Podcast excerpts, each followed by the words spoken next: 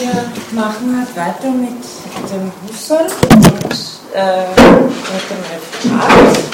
Steigen wir gleich ein.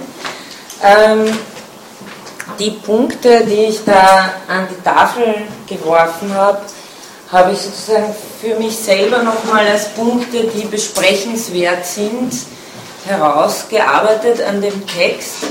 Das heißt keinesfalls, dass wir heute da alles eins nach dem anderen durchmachen müssen, sondern ich habe mir gedacht, falls jemand das da etwas wiederfindet, das er oder sie diskutieren möchte, dann kann man sich leichter darauf beziehen. Und äh, was auch schon im Referat kommen sollte, können wir dann uns auch direkt, also gleich direkt einsteigen in diese Diskussion. Ich glaube auch, dass von diesen Punkten auch beim nächsten Mal noch einiges kommen wird, weil die Texte ja eigentlich schon sehr parallel laufen. Ich da habe so Themen wiederholen sich immer wieder. Ich würde nur ganz kurz wegen organisatorischen Sachen nochmal diese Referatsliste durchgehen, dass das passt. Ich habe für nächstes Mal den Philipp, stimmt das? Ja, also okay. idealerweise wäre es, wenn jemand tauscht, aber äh, ich nehme an, das ist nicht der Fall, deswegen. Ja, nein, ist ein bisschen knapp. Ja, eben. Ja. Dann der Michael Bärenthaler ist nicht da. Für 4. Mai hätten wir den Lukas Braun. Ja, passt. Dann gibt es am 11. Mai, wäre noch ein Heiliger zu haben, aber ich glaube im Moment sind alle versorgt. Dann am 18. Mai die schon genau mit dem Likör. Die Cornelia Wesenauer haben wir am 8. Juni für den Levinas. Die Texte habe ich eh mittlerweile schon alle auf die Plattform gestellt. Ich glaube, das haben Sie eh schon gesehen. Der Stefan Kraft ist nicht da. Okay. Gut, also die, die da sind, wissen, dass sie ein Referat haben. Ähm, ah, wollen Sie noch ein Referat machen? Ich? Sie können sich überlegen, es gibt noch ein paar zur Auswahl. Okay. Wann? Ähm, es gibt, setzen Sie sich mal in Ruhe hin. Ja? Ich, ich, gebe Ihnen dann die Liste und dann können Sie schauen, was noch interessiert. Ähm, eine, eine äh, kleine Bemerkung nur zu den Reflexionen. Ich habe vier in meiner Box gefunden. Ähm, Sie können ja, wenn Sie ein Referat machen, da zweimal Pause machen oder einmal, was geschehen. Das steht Ihnen durchaus zu. Äh, die Reflexionen selber, also ich, ich habe da jetzt wieder bemerkt, da läuft die Diskussion echt auf einem sehr hohen Niveau und das ist wahrscheinlich gar nicht etwas, was wir so oft erreichen können, wenn wir einfach versuchen, den Stoff zu bewältigen in der Lehrveranstaltung. Aber es geht nicht darum, ich benote diese Reflexionen jetzt nicht, sondern es soll für Sie wirklich die Möglichkeit einer Spielwiese sein. Und so wie das im Moment läuft, finde ich das sehr, sehr gut. Aber fühlen Sie sich nicht da unter Druck gesetzt. Das ist wirklich für Sie die Möglichkeit, auch wenn Sie ganz basic Fragen haben. Ich weiß, es gibt dann oft einen Unterschied, wenn man sich denkt, bah, die Kollegin, die thematisiert schon das und ich habe noch nicht mal das verstanden. Äh, es ist erstens mal eine Spielwiese für Sie und zweitens eine indirekte Kommunikation auch mit mir, ähm, auch klar zu machen, äh, hey, da ist was, das habe ich echt noch nicht verstanden. Also insofern möchte ich Sie einfach nur ermutigen, da weiterzuarbeiten. Ich glaube, das bringt wahnsinnig viel. Ähm, gut, dann gebe ich gleich das Wort an Herrn Okay, äh, darf ich nur zwei Minuten was ganz kurz, äh, ja? Was nicht auf den Text jetzt eingeht, vorstellen. Und zwar, äh, ich weiß nicht, ob ihr die Philo-Wiki-Seite kennt, das ist auf philo.at, Schrägstrich Wiki, das ist, äh, ich glaube, vom Professor Rauwitz eingerichtet. Äh, und da kann man begleiten zu den verschiedenen Lehrveranstaltungen, kann man hier äh, Wikis erstellen. Man macht einfach eine neue Seite auf. Und ich habe da ein, ein Wiki aufgemacht, das heißt Vorlesungsmitschnitte. In dem Bereich findet ihr die Vorlesungsmitschnitte von dem Seminar, das ist hier verlinkt, sowie auch alle anderen äh, Mitschnitte, die irgendwie im Philosophieforum herumgeistern, weil die sind alle total äh, unverbunden und nicht an einem Ort. Und ich habe einfach ein Wiki aufgemacht, also wenn ihr auch irgendwo Sachen online stellt, könnt ihr es gleich hier verlinken, haben wir es alle, alle an einem Ort. Und da oben habt ihr auch im Philo-Forum Anleitungen, wie ihr die Sachen online stellen könnt. Ich würde am nächsten empfehlen Mediafire. Ähm, da könnt ihr die Dateien einfach online stellen oder euch die Videos hier an, äh, anzusehen. Da habe ich Anleitungen aufgenommen, wie ihr die Dateien auf euren Unit-Account hochladen könnt und auch schneiden und verstärken das ganze andere Zeug. Äh, also nochmal philo.at-wiki, ähm, da könnt ihr dann die Dateien. Ist es, kommt man doch direkt über unsere Instituts-Homepage hin? Ich weiß nicht, ob das verlinkt ist, aber es kennen eigentlich... Ja. ja, und dann noch Lehrveranstaltungen und ich habe halt für das Sommersemester 2010 halt im Studienjahr habe ich hier mhm. den, die Seite aufgemacht mit den Vorlesungsmitschnitten. Äh, vielleicht mag auch jemand noch zusätzliche verlinken, wenn, wenn ihr irgendwo welche findet, weil die sind wirklich sehr verstreut und man muss lange suchen bis man. Und wie das Verlinken geht, das haben Sie äh, Das Verlinken habe ich nicht erklärt. Das ist, äh, eigentlich sollten das alle wissen, wenn man sich beim Wiki anmeldet, dann kann man hier auf, äh, wo war das, bearbeiten oder sowas. Äh, ich muss mich zuerst anmelden und dann erscheint hier oben äh, ein zusätzlicher Tab. Bearbeiten und dann geht man auf bearbeiten und dann hat man, kann man zusätzliche Links machen, Sachen weglöschen und so. Ach, okay. äh, vielleicht kann ich da auch ein Video dazu machen, aber ich glaube, ich habe gemeint, das kennen alle, weil, weil, Wikipedia kennt ja, glaube ich, das ist genau gleich wie Wikipedia. Also okay, okay. Also es ist genau aber ich weiß nicht, wie viele aktiv mit Wikipedia Ja, das stimmt, das stimmt. Okay. Also ich glaube, passiv kennen wir es alle, aber aktiv... Okay, macht vielleicht auch ein ja. Okay. ich sehe großen Bedarf bei der Einführung ins wissenschaftliche Arbeiten, die ich ja auch mal unterrichtet habe, aber das kann ich natürlich alles auch nicht so gut, aber das müsste, müsste da ein eigenes I-Tutorium eigentlich haben dazu. Dadurch, dass du nur verlinkst, kann jeder machen, wie er will. Also du kannst die Dateien dort hochladen, wo du willst. Du bist dann überhaupt nichts gebunden, sondern das sind nur die Links. Also, ja. also Aber du kannst verlinken, was du willst. Ja. Und der, der es hochgeladen hat, ist dafür verantwortlich, was er hochgeladen hat. Ja. An sich schon. okay. Ja, nur ich nehme an, da gibt es auch einen Supervisor, der, oder? Das, das Nein, ich habe den Professor auch jetzt angeschrieben, der findet das gut. Und ja, äh, wir machen noch. Nein, ich meine, er, er glaube ich, er, er schaut sich das ja auch da alles immer durch, was da drauf An sich schon, ja. Eben, ja. Und wir schauen, wie wir das mit der philosophischen Audiothek machen, weil es momentan ein bisschen umständlich ist. Wenn die Leute Sachen aufnehmen, kann man es nicht gleich hochladen, sondern man muss halt Kontaktpersonen suchen, bevor man es auf die philosophische Audiothek geben kann. Mhm. Und da schauen wir jetzt, wie wir das jetzt vielleicht äh, ändern können, dass dann weil das ist das Einfachste, wie gesagt, weil da kann man, wenn man die Dateien hat, einfach das Zeug irgendwo hochladen. Und wenn man sich die Anleitungen angeschaut hat, braucht sie überhaupt nicht äh, darum kümmern, den Professor Rachwitz kontaktieren oder sowas, sondern kann das. Ganz einfach selber. Genau, mhm. also gleich nach der Lehrveranstaltung, wenn man Zeit hat. Was anderes, was, was ich hoffe, dass ihr alle kennt, ist, dass man auf iTunes, wenn ihr auf den iTunes Store geht, dass es hier oben den Link iTunes U gibt und da kommt ihr auf verschiedenste Vorlesungsmitschnitte von über 100 Universitäten weltweit dran. Äh, ich hoffe, das kennt ihr alle, das ist ziemlich praktisch. Philosophie ist leider noch sehr wenig oben. Also das höchste natürlich sind Searle und, und Dreyfus, aber naja, was soll man machen? Mhm. Ähm, das ist mir noch wichtig. Und ähm, ich habe, ähm, wie gesagt, auf Zotero habe ich euch die, die, die, ganzen Stichwortlisten veröffentlicht.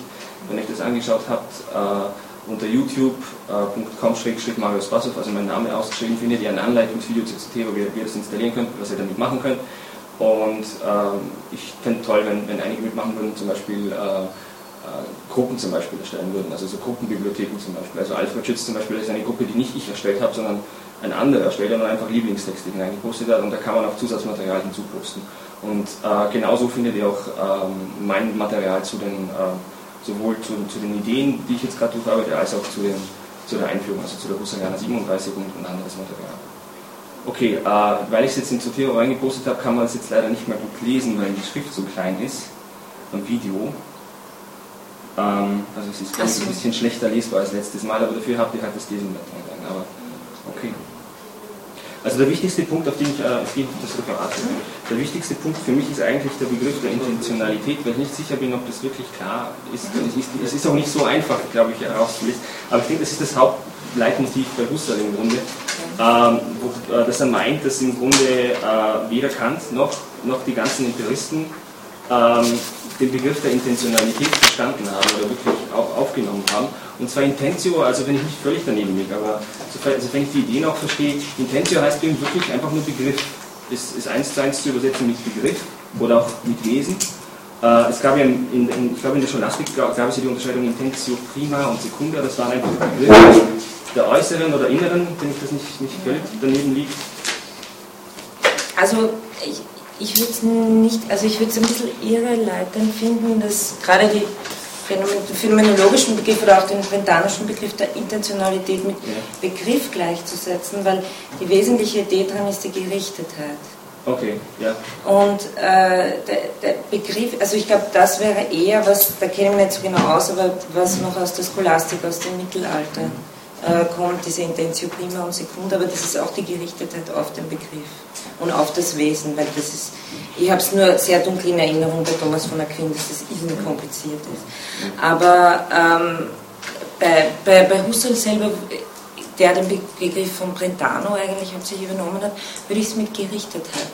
Ja, Nein, es gibt, glaube ich, in den Ideen eine Passage, wo er sagt, das heißt eigentlich auch Begriff, man muss man halt ja. halt vorsichtig sein, was man meint. Also, dass man ja. eben nicht Begriff äh, äh, darunter versteht, wie zum Beispiel bei Berkeley. Bei Berkeley ist eben ein Begriff einfach ein Bündel aus Erfahrungen.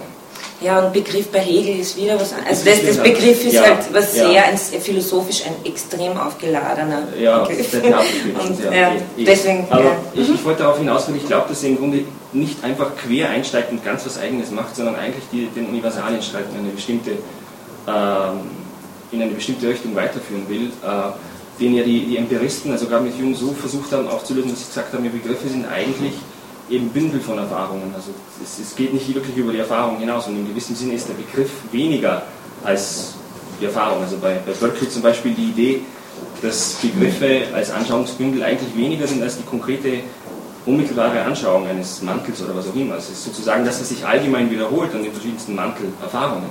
Aber es ist nicht etwas, was über die. Äh, ich möchte, es passt insofern nicht ganz zusammen mit dem, auch mit der Nominalismus, Essentialismus streitet, Intentionalität bei Husserl auch immer in diesem Spiel von ähm, Lehrintentionalität und Erfüllung ist. Also die, es hat schon sehr stark mit Anschauung zu tun, wenn man jetzt Begriff wieder im Gegensatz zur Anschauung versteht. Ähm, okay, aber ich lasse ihn mal einfach ausführen ja, und dann schauen wir, was ich verstehe davon. Ja, ja also ich glaube, also ich habe das als, als Leitmotiv bei Husserl okay. auf jeden Fall verstanden, dass, dass er auch Kant vorwirft, dass ähm, dass er letztlich auch nicht in der Lage ist, Begriff im Sinne eben des Gerichtetsein auf etwas. Also Begriff heißt hier halt wirklich etwas, würde ich sagen, würde ich meinen. Also Begriff, der definiert es glaube ich auch nicht wirklich näher, was dieses etwas meint. Es ist halt etwas. Ja, bewusst, es geht um diese Doppelheit und das ist eben das wirklich, ähm, das macht wirklich den Kern der Phänomenologie aus. Bewusstsein von etwas und immer diese, diese äh, Korrelation von Akt und Gegenstand. Und diese Korrelation selber, die immer etwas vermeint, es geht um eine Dimension des Sinnes, äh, ist eine, die gerichtet ist. Also Akt ist immer, also Singen ist immer Singen des Gesungenen, Denken des Gedachten, Sehen des Gesehenen. Also allgemein gesprochen, das was im Deutschen das Wort Erfahrung äh, ist insofern zweideutig, weil sowohl das Erfahren als Akt als auch das Erfahrene als Gegenstand in sich birgt. Und die, das, was Husserl mit der Intentionalität aufdeckt, ist sozusagen diese Gerichtetheit des Aktes auf den Gegenstand, der gleichzeitig dadurch als solcher gegeben wird. Also ich folge, auch indem, ich, indem mir dieses Buch hier erscheint, folgt meine Intentionalität, sozusagen nimmt an, dass hier eine Hinterseite ist, dass sie auch grün ist, das kann zur Erfüllung kommen und so weiter. Also es geht, es ist sehr stark eine, eine, eine dynamische äh, eine dynamische Vorstellung von, von, von Bewusstsein. Können wir uns einigen, dass der Begriff derselbe bleibt, auch wenn verschiedenste Anschauungsabschattungen haben mag? Also dass ich den Begriff des Buches sozusagen über die Zeit hinweg haben kann oder den Begriff des Intentionalität ist nicht der Begriff des Buches die, die, die, Intentionalität ist das Ereignisgeschehen oder das, das Vollzugsgeschehen der Gegebenheit eines Gegenstandes. Und das ist nicht der Begriff. Und das ist noch nicht der Begriff. Also der Gegenstand es gibt passive Intentionalität, die, die weit weg vom Begriff. Triebintentionalität. Also überhaupt das, der Bewusstsein selber sieht Husserl als etwas Teleologisches, immer etwas Strebendes. Und das ist weit weg von, also das, das Begriff ist sozusagen eine sehr hohe Stufe äh, einer, einer Bewusstseinsleistung. Und Intentionalität ist aber das generelle Merkmal vom Bewusstsein überhaupt. Also Intentional, Intentionalität und Bewusstsein, Fußnote, das, was in der analytischen Philosophie zu ihrem Unheil, wie ich meine, auseinanderdividiert wird, ist für Husserl wesensmäßig, das, also das ist zusammengehört. Das Wesen von Bewusstsein ist intentional. Okay. Also ich habe das anders verstanden. Ich habe so oh. verstanden, dass nicht alle Akte intentional sind. ähm, dass es auch bestimmte durchaus auch Sinneserfahrungen gibt, sofern sie nicht auf etwas gerichtet sind, die zwar real sind äh, und auch im Bewusstsein, also geistige Akte sind und nicht äh, irgendwas im Gehirn, die sind nicht intentional äh, und ähm, dass es auch bestimmte Formen von Stimmungen gibt. Das hat, er, glaube ich, auch in den Ideen eingebaut. Ja, der Wolfgang Fasching und ich streiten uns gerne über das herum. Wir sind beide der Meinung, dass, wir, dass, es, ähm, dass, das, dass das nichts daran ändert, dass das Grundmerkmal des Bewusstseins äh, intentional ist und dass man nur sozusagen aus einem gesamtintentionalen die nicht intentionalen Elemente herausnehmen kann so wie Empfindungsdaten, hyletische und so weiter. Aber das ist eine andere. Ja. Ich wollte nur. Ja, also eigentlich.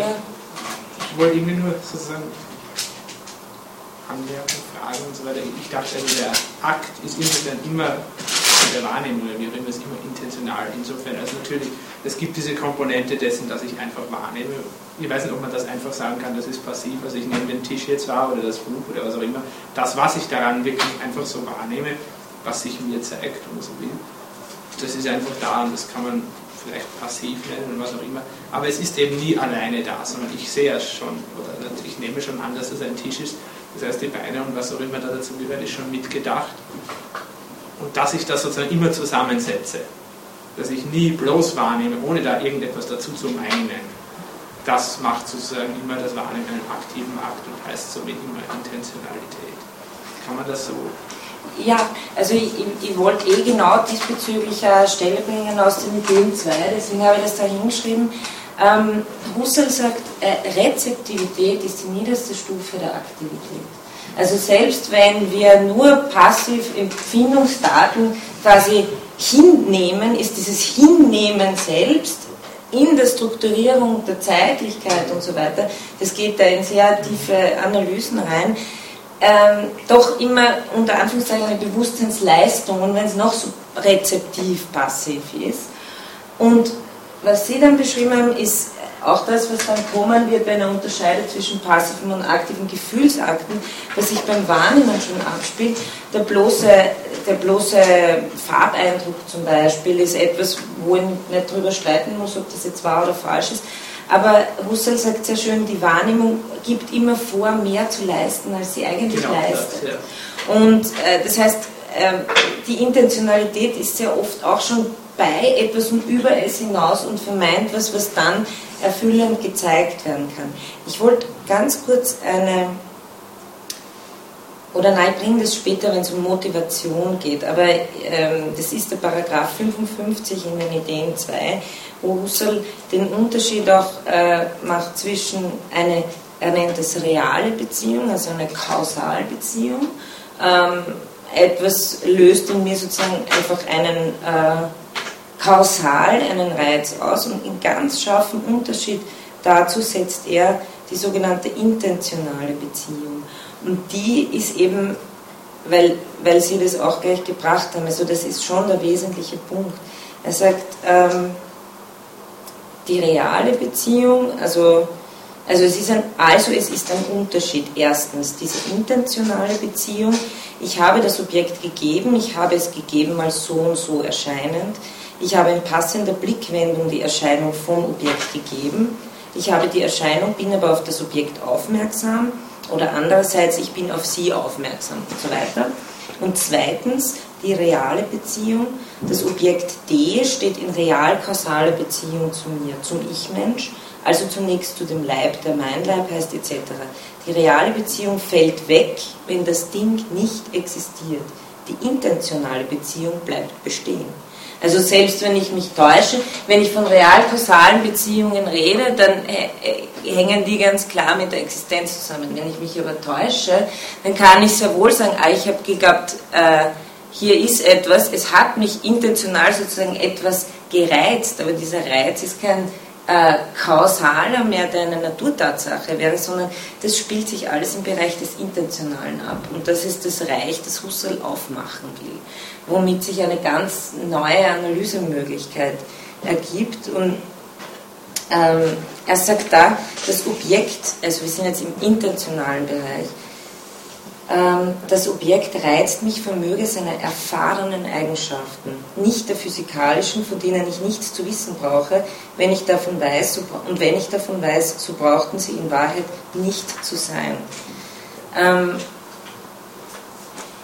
wir haben da das Verhältnis des Reagierens auf etwas, dadurch Reize erfahren, dadurch motiviert sein in einem bestimmten Sinne ich werde motiviert und jetzt sind wir eben, Motivation und Intentionalität hängen da. Äh, Motivation ist das Gesetz der Intentionalität im Gegensatz zur Naturkausalität.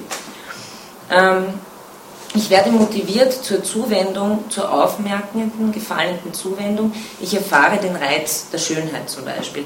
Etwas erinnert mich an ein anderes, ihm ähnliches. Die Ähnlichkeit reizt mich zur Vergleichung und Unterscheidung. Etwas unvollständig Gesehenes bestimmt mich aufzustehen und hinzugehen. Die schlechte Zimmerluft, die ich als solche erfahre, reizt mich, das Fenster zu öffnen. Immer haben wir da von etwas leiden, passiv durch etwas bestimmt sein und aktiv darauf reagieren, zu einem Tun übergehen und dieses Tun hat ein Ziel. Und dann macht er noch mal, äh, sagt er nochmal, klar sind das hier auch physisch reale Vorgänge. Ich bewege die Hand und so weiter, den Fuß, aber hier in dem erlebten intentionalen Zusammenhang liegt nicht dieser reale psychophysische Vorgang vor, sondern das intentionale Verhältnis. Ich, das Subjekt, bewege die Hand und was das in der subjektiven Betrachtungsweise ist, das schließt allen Rekurs auf Gehirnprozesse, Nervenprozesse etc. aus und ebenso für das Ich stoße den Stein. Das bewusstseinsmäßig so und so erscheinende Leibesglied Hand ist als solches Substrat, das ich bewege und so weiter und so weiter. Also ich kann da nicht viel, das bringt Ihnen ja nichts, wenn ich das da nur vorlese. Aber äh, es geht darum, dass der Bereich der Intentionalität den Bereich des, de, de, des Bewusstseins meint, den Husserl jetzt einfach mal in einem ersten Schritt sagt, es wird ja niemand abstreiten, dass da auch kausale äh, Abläufe, naturkausale Abläufe sind, aber äh, man kann das eine nicht auf das andere reduzieren. Das eine ist durch das andere nicht zu begreifen. Der zweite, der noch transzendentale Schritt wäre dann nochmal, das Sein der Welt ist letztlich Bewusstsein, aber das wollen wir mal, das brauchen wir jetzt noch nicht. Oder. Ja. Kurz nochmal, also Intentionalität beinhaltet aber immer auch in gewissem Sinne ein passives Wahrnehmen. Ja, also es gibt immer schon, nach Husserl nennt es immer das Vorgegebene. Aber dann sagt er, ähm, ich habe da diese. Ja, auch wenn er sagt Motivation, würde ich ja dann sagen, nachdem sie auch kausal es ist, Er sagt, es ist immer ein Haben von. Und schon ja. dieses Haben von ist in, in die Bewusstseinsstruktur aufgenommen, Seiendes und dadurch Strukturiertes. Also, was ja spannend ist, jetzt sind wir aber ganz in der Erkenntnistheorie, was ja spannend ist, ist, dass das alles ja gar nicht so weit weg von Kant ist. Genau. Nur dass es den dynamischen, dass es einen, den, den dynamischen Prozess hat, dass ja nicht bloß formale Kategorien zugreifen auf ein vermeintlich empirisches, das kritisiert er ja dann auch in unserem Text, sondern dass er das Ganze als intentionale Struktur beschreibt und sagt, man kann es eigentlich nur so beschreiben. Nur so kommt man dorthin, was das heißen soll. Also ich hätte die Radikalität gesehen, einerseits äh, in dem Punkt, dass er also die Intentionalität auf keinen Fall auf Naturprozesse würde reduzieren wollen, das, das sowieso. Ich denke, das wirklich Radikale bei Husserl ist, dass er eben nicht gewillt ist, Intentionen auf, auf äh, das, was die eben das Bewegen auf dem ganzen Werk hier in der Husserliana 37 polemisiert, auf Impressions zu reduzieren. Er ist nicht gewillt. Also quasi im Reich der Bewusstseinssphäre müssten wir unterscheiden, Impressions äh, oder, oder Sinneserfahrungen oder Sinnlichkeit von Intentionalität. So habe ich es verstanden. Und Intentionalität lässt sich nicht auf Impressions reduzieren. Also wie gesagt, ich hätte immer noch Intentionalität als Begriff verstanden, wenn Sie vorher mhm. gerade vom Objekt gesprochen haben.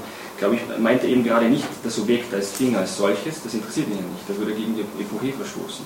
Sondern wenn dann als Objekt, als dieses Etwas, das Objekt in der Reduktion ist letztlich das Objekt als solches. Also, aber, aber warum nicht Impressions? Weil das sind, also der empiristische Begriff bei, bei Hume und so weiter ist natürlich, äh, der heißt Impressions ist sensualistisches Datum. Zack. Wir werden einfach wie das Plastilin von sensualistischen Daten imprägniert und dann tut unsere Psyche was damit. rein empirisch. Also so, so ist das, das bei Hume. Und äh, bei Husserl, der spricht schon von Vorgegebenheit, er spricht von, das ist dann diese hyletische, die intentional beseelt wird, wie er sagt. Ja. Also, äh, aber da sprechen wir letztlich von etwas, das ist die ewige Stoffformgeschichte, da sprechen wir letztlich von etwas, was ich nicht mehr voneinander trennen kann. Also wo er auch selber sagt, das ist nur in der Analyse selber äh, trennbar, aber als in der Logik des Phänomens selber natürlich nicht. Ähm, ich meine, ich, ich, ich, kann nur, ich, habe vielleicht ein ganz anderes Verständnis von Begriff. Äh, insofern. Ja, wahrscheinlich. Ja. ja.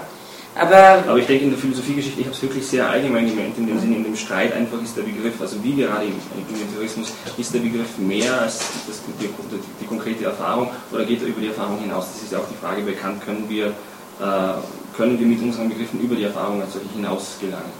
Und der Empirismus negiert das und Kant eigentlich auch.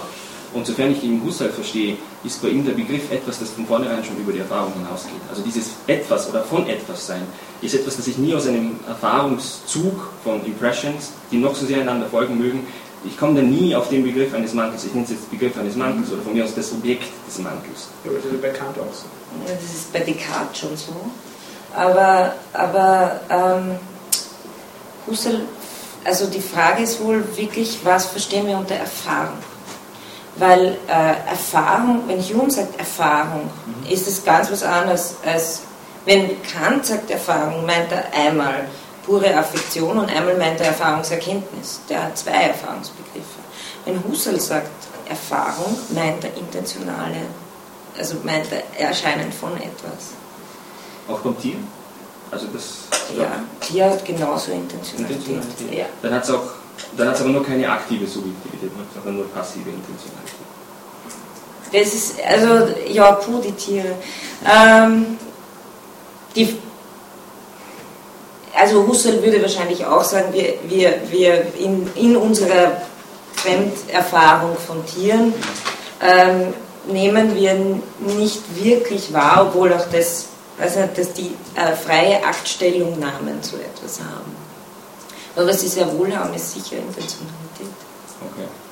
Also wie gesagt, nochmal Diskussion mit Wolfgang Fasching, wir diskutieren ja. bis zu den Würmern, ob die Intentionalität haben. Also wenn man Bewusstsein als ein, schon allein dieses Wohin-Streben und Be Bewusstsein als immer Bewusstsein von etwas, ähm, dann, dann ist es was extrem Basales. Auch eine weitere Diskussion bei, bei Zahavi ist äh, immer diese Frage, was macht sozusagen der, der, der schließt da noch den Selbstbegriff an, an, an diesen Selbstbewusstseins, affektives, affektives Selbstgewahrsein. Ja? Ähm, bei Patienten, die, äh, Alzheimer-Patienten, die schon jegliche begriffliche Fähigkeit eingebüßt haben und so weiter. Also es, ich glaube schon, dass der Anspruch ist, ähm, Intentionalität als etwas ganz Basales zu verstehen. Mhm. Okay, ja, lese, lese ich nochmal. Also anders Aber wir können gerne da auch so weiter diskutieren darüber, weil natürlich, das ist halt der, der Text, deswegen wollte ich das einmal ausprobieren. Äh, der Text ist gespickt mit Bemerkungen über Phänomenologie überhaupt und dann auch noch über Ethik und auch noch Kommentare zu Kant. Also das ist natürlich da alles drin. Ja, okay, ich weiß nicht, auch wenn wir uns nicht darüber einigen, dass, äh, dass Intentionalitätsbegriff meint, äh, glaube ich, also mein, meine nächste Behauptung, wenn ich es so verstanden habe, dass er, ich spiele das Video jetzt nicht ab, das ist zu lang. Also, mhm. Es ist eine Zusammenfassung, das ist aber selber schon 20 Minuten und dann habe ich noch Einzelvideos gemacht, das geht alles eineinhalb Stunden, also das, das stellt man alles online auf YouTube. Mhm. Die Hausübungen sind auch online, also wenn es jemanden interessiert. Äh, ich glaube, es ist fast bequemer, wenn wir das so diskutieren. Mhm. Äh, der nächste Punkt, wo ich, den ich halt bei Husserl verstanden habe, ist, dass er äh, Intentionen auf jeden Fall objektiv sind. So hätte ich ihn verstanden, dass er über die Intentionen eigentlich Objektivität in die Subjektivität hineindeutet. Also Intentionen sind zwar etwas, das im Bewusstsein vollzogen wird, ähm, aber Intentionen, also wir haben im Grunde, wenn wir eine, eine, eine, eine Intentio auf eine Flasche hin haben, haben wir alle dieselbe Intentio. Auch wenn unsere Abstattung eine andere ist, also die wie kann man sagen, die unmittelbare Erfahrung in der Flasche gibt sich mir in, er sagt Abschattungen. Also ich sehe es mal von, von, also ich habe mit anderen Worten einen anderen Eindruck, wenn die Flasche nahe zu mir steht, wie wenn sie fern von mir steht, wie wenn dunkel ist und hell etc. Das, das nennt er Abschattungen. Also, dass, dass es immer perspektivisch ist. Ja, genau. Ja. genau. Und das nennt er Abschattungen. Die sind völlig subjektiv äh, und das stimmt auch mit den Empiristen äh, auch überein, dass das dass man hier keine, ähm, muss ich sagen, dass das auch für die Gefühle gilt. Also auch der Honig, dem einen schmeckt halt der, Honig bitter, dem anderen halt äh, süß etc. Ich glaube, der würde mit dem Empirismus durchaus mitgehen. Aber da, wo ich denke, dass er in der Subjektivität selbst, im Bewusstsein Objektivität findet, ist dieses von etwas zu sein. Sobald wir ein Bewusstsein von etwas haben, und wie gesagt, ich, ich hätte jetzt gemeint, das heißt ein, ein, ein Begriff von etwas zu haben, sind, sind dieses, ist dieses von etwas etwas Objektives, etwas, das in uns allen gleich ist. Und das fand ich eine sehr interessante Figur, weil es bei ihm sowohl in der äh, Erkenntnistheorie meines Erachtens nach eigentlich ein Wissen möglich macht, als auch in der, als auch in der, auch in der, in der Wertphilosophie oder auch in der Ethik. Ähm, und die Parallelisierung habe ich dann so verstanden, dass es dann parallel praktisch zu den ähm, Ideen oder Wesen in der Erkenntnistheorie, die wir haben können, in der Ethik quasi intentionale Gefühle gibt, äh, aktive Gefühle gibt, die in uns allen oder die universale, universale Geltung quasi äh, beanspruchen.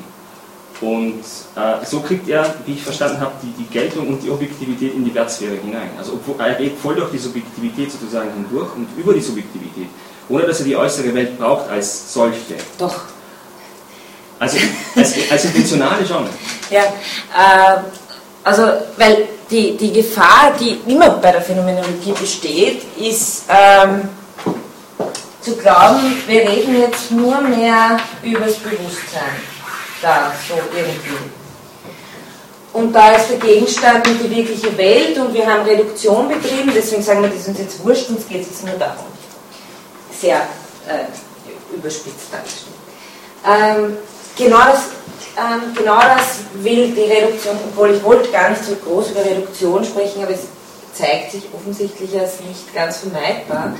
Ähm, was Husserl will mit der sogenannten Reduktion ist, dass wir die Seinsthesis, also das, dass wir die Welt, in der wir da sind, äh, die halten wir für seiend.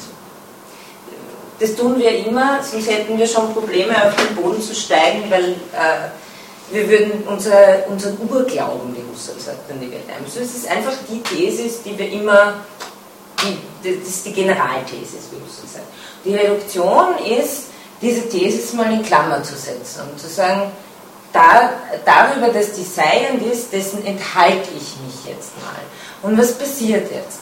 Ich gewinne, ich verliere nichts, das ist sehr wichtig, sondern ich gewinne dadurch etwas, nämlich die Bewusstseinsleistungen, die mir die Welt als, die, die, die mir erweisen, immer auf Kredit natürlich, dass die Welt seiend ist, weil sie sich bewährt. Ja? Und äh, eigentlich ist es nichts anderes als ein Manöver, die Reduktion. Es ist ein Manöver, um einen Seitenblick darauf zu lenken, was sind die Akte, die mir die Welt eigentlich als die, die sie ist, zeigen. Und äh, jetzt Intentionalität äh, ist sozusagen der Bezug, der auf dieses also Bewusstsein von etwas. Wenn ich es jetzt so erklären würde, dass da das Bewusstsein ist und da ist etwas und ich weiß nicht, wo dann die Intentionalität wäre da drin und dann da richtet sich auf das, das eigentlich das ist, dann hätte ich sofort das Problem der Abbildtheorie. Weil wie weiß ich, dass das, was in mir da drin gerichtet ist, auf etwas, irgendwas mit dem da draußen zu tun hat? Also äh, das kann es nicht sein, das ist es auch. Bewusstsein ist nicht irgendwas in uns und dann ist da draußen noch eine andere Welt. Sondern äh, Bewusstsein ist überhaupt erst gegenstandsgebend, welteröffnend. Äh, das heißt, diese Sichtweise, die noch einmal wie die Vogelperspektive draufschaut auf Bewusstsein, ist genau das, was Husserl in der Reduktion ändern will und sagen will, Bewusstsein ist nicht etwas, was ich vergegenständigen kann, sondern Bewusstsein ist Erleben des Erlebten.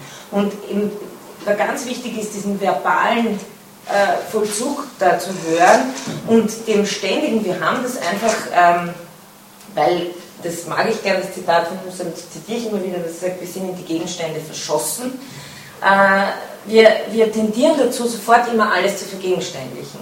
Und die Verbalität, die Sie auch bei Descartes haben, das, das Zweifeln selber, ja, wieder zu vergegenständlichen. Aber es geht um die, die, sozusagen diesen Vollzug vom Bewusstsein selbst, der selber noch nicht, nicht mehr Gegenstand sein kann. Sobald man zum Gegenstand macht, werfe ich wieder den Blick drauf. Also Böltner sagt immer, ich kann mein Sehen nicht selbst nochmal sehen. Das muss man metaphorisch verstehen. Äh, das Bewusstsein, sobald es äh, sich zum Gegenstand wird, kein Problem, das will ja die Phänomenologie, aber man muss dabei immer wissen, dass natürlich selbst nochmal das, was man in Anspruch nimmt, um etwas zu analysieren, wieder selber Bewusstsein ist. Äh, jetzt kann die Gerichtetheit nichts anderes sein als das, was mir Welt überhaupt gibt. So. Und ich folge sozusagen äh, intentional immer diesem Gegenstand. Und jetzt kommt die Objektbezogenheit. Ähm, diese Objektivität hier draußen kann mir nur gegeben sein, dadurch, dass ich subjektiv eine Erfahrung von Objektivität mache. Wenn ich die Subjektivität irgendwann mal wegstreiche, dann äh, habe ich sozusagen wieder diesen Blick von oben, der vergisst, dass im Grunde genommen, dass die Eröffnetheit von Welt nur durch Bewusstsein möglich ist. Das heißt, äh, das ist das Spannungsverhältnis, um das es der Phänomenologie geht. Und Objektivität heißt für Husserl nichts anderes, als dass, es, dass, dass wir eine Erfahrung davon machen, dass etwas unabhängig von unserer Erfahrung ist. Das heißt, ich mache die Erfahrung davon, dass das da bleibt, dass immer wieder, wenn ich hinschaue, ist es auch da und ganz, ganz wichtig, immer, äh, also ungleich äh, konstitutiv wichtig ist, dass es für die anderen auch da ist. Ja? Das heißt, Objektivität ist nicht in uns, sondern Objektivität ist eine intentionale Beziehung. Intentional heißt, äh, wie soll ich das, der, der, wichtige Gedanke ist, dass es kein Innen und Außen mehr gibt. Also kein, kein psychisches Innen und weltliches Außen, sondern Intentionalität ist das ursprüngliche Draußensein. Wobei das Draußen natürlich schon wieder seinen Gegensatz impliziert. Aber Intentionalität ist, wie Heidegger sagt, das in der Welt sein.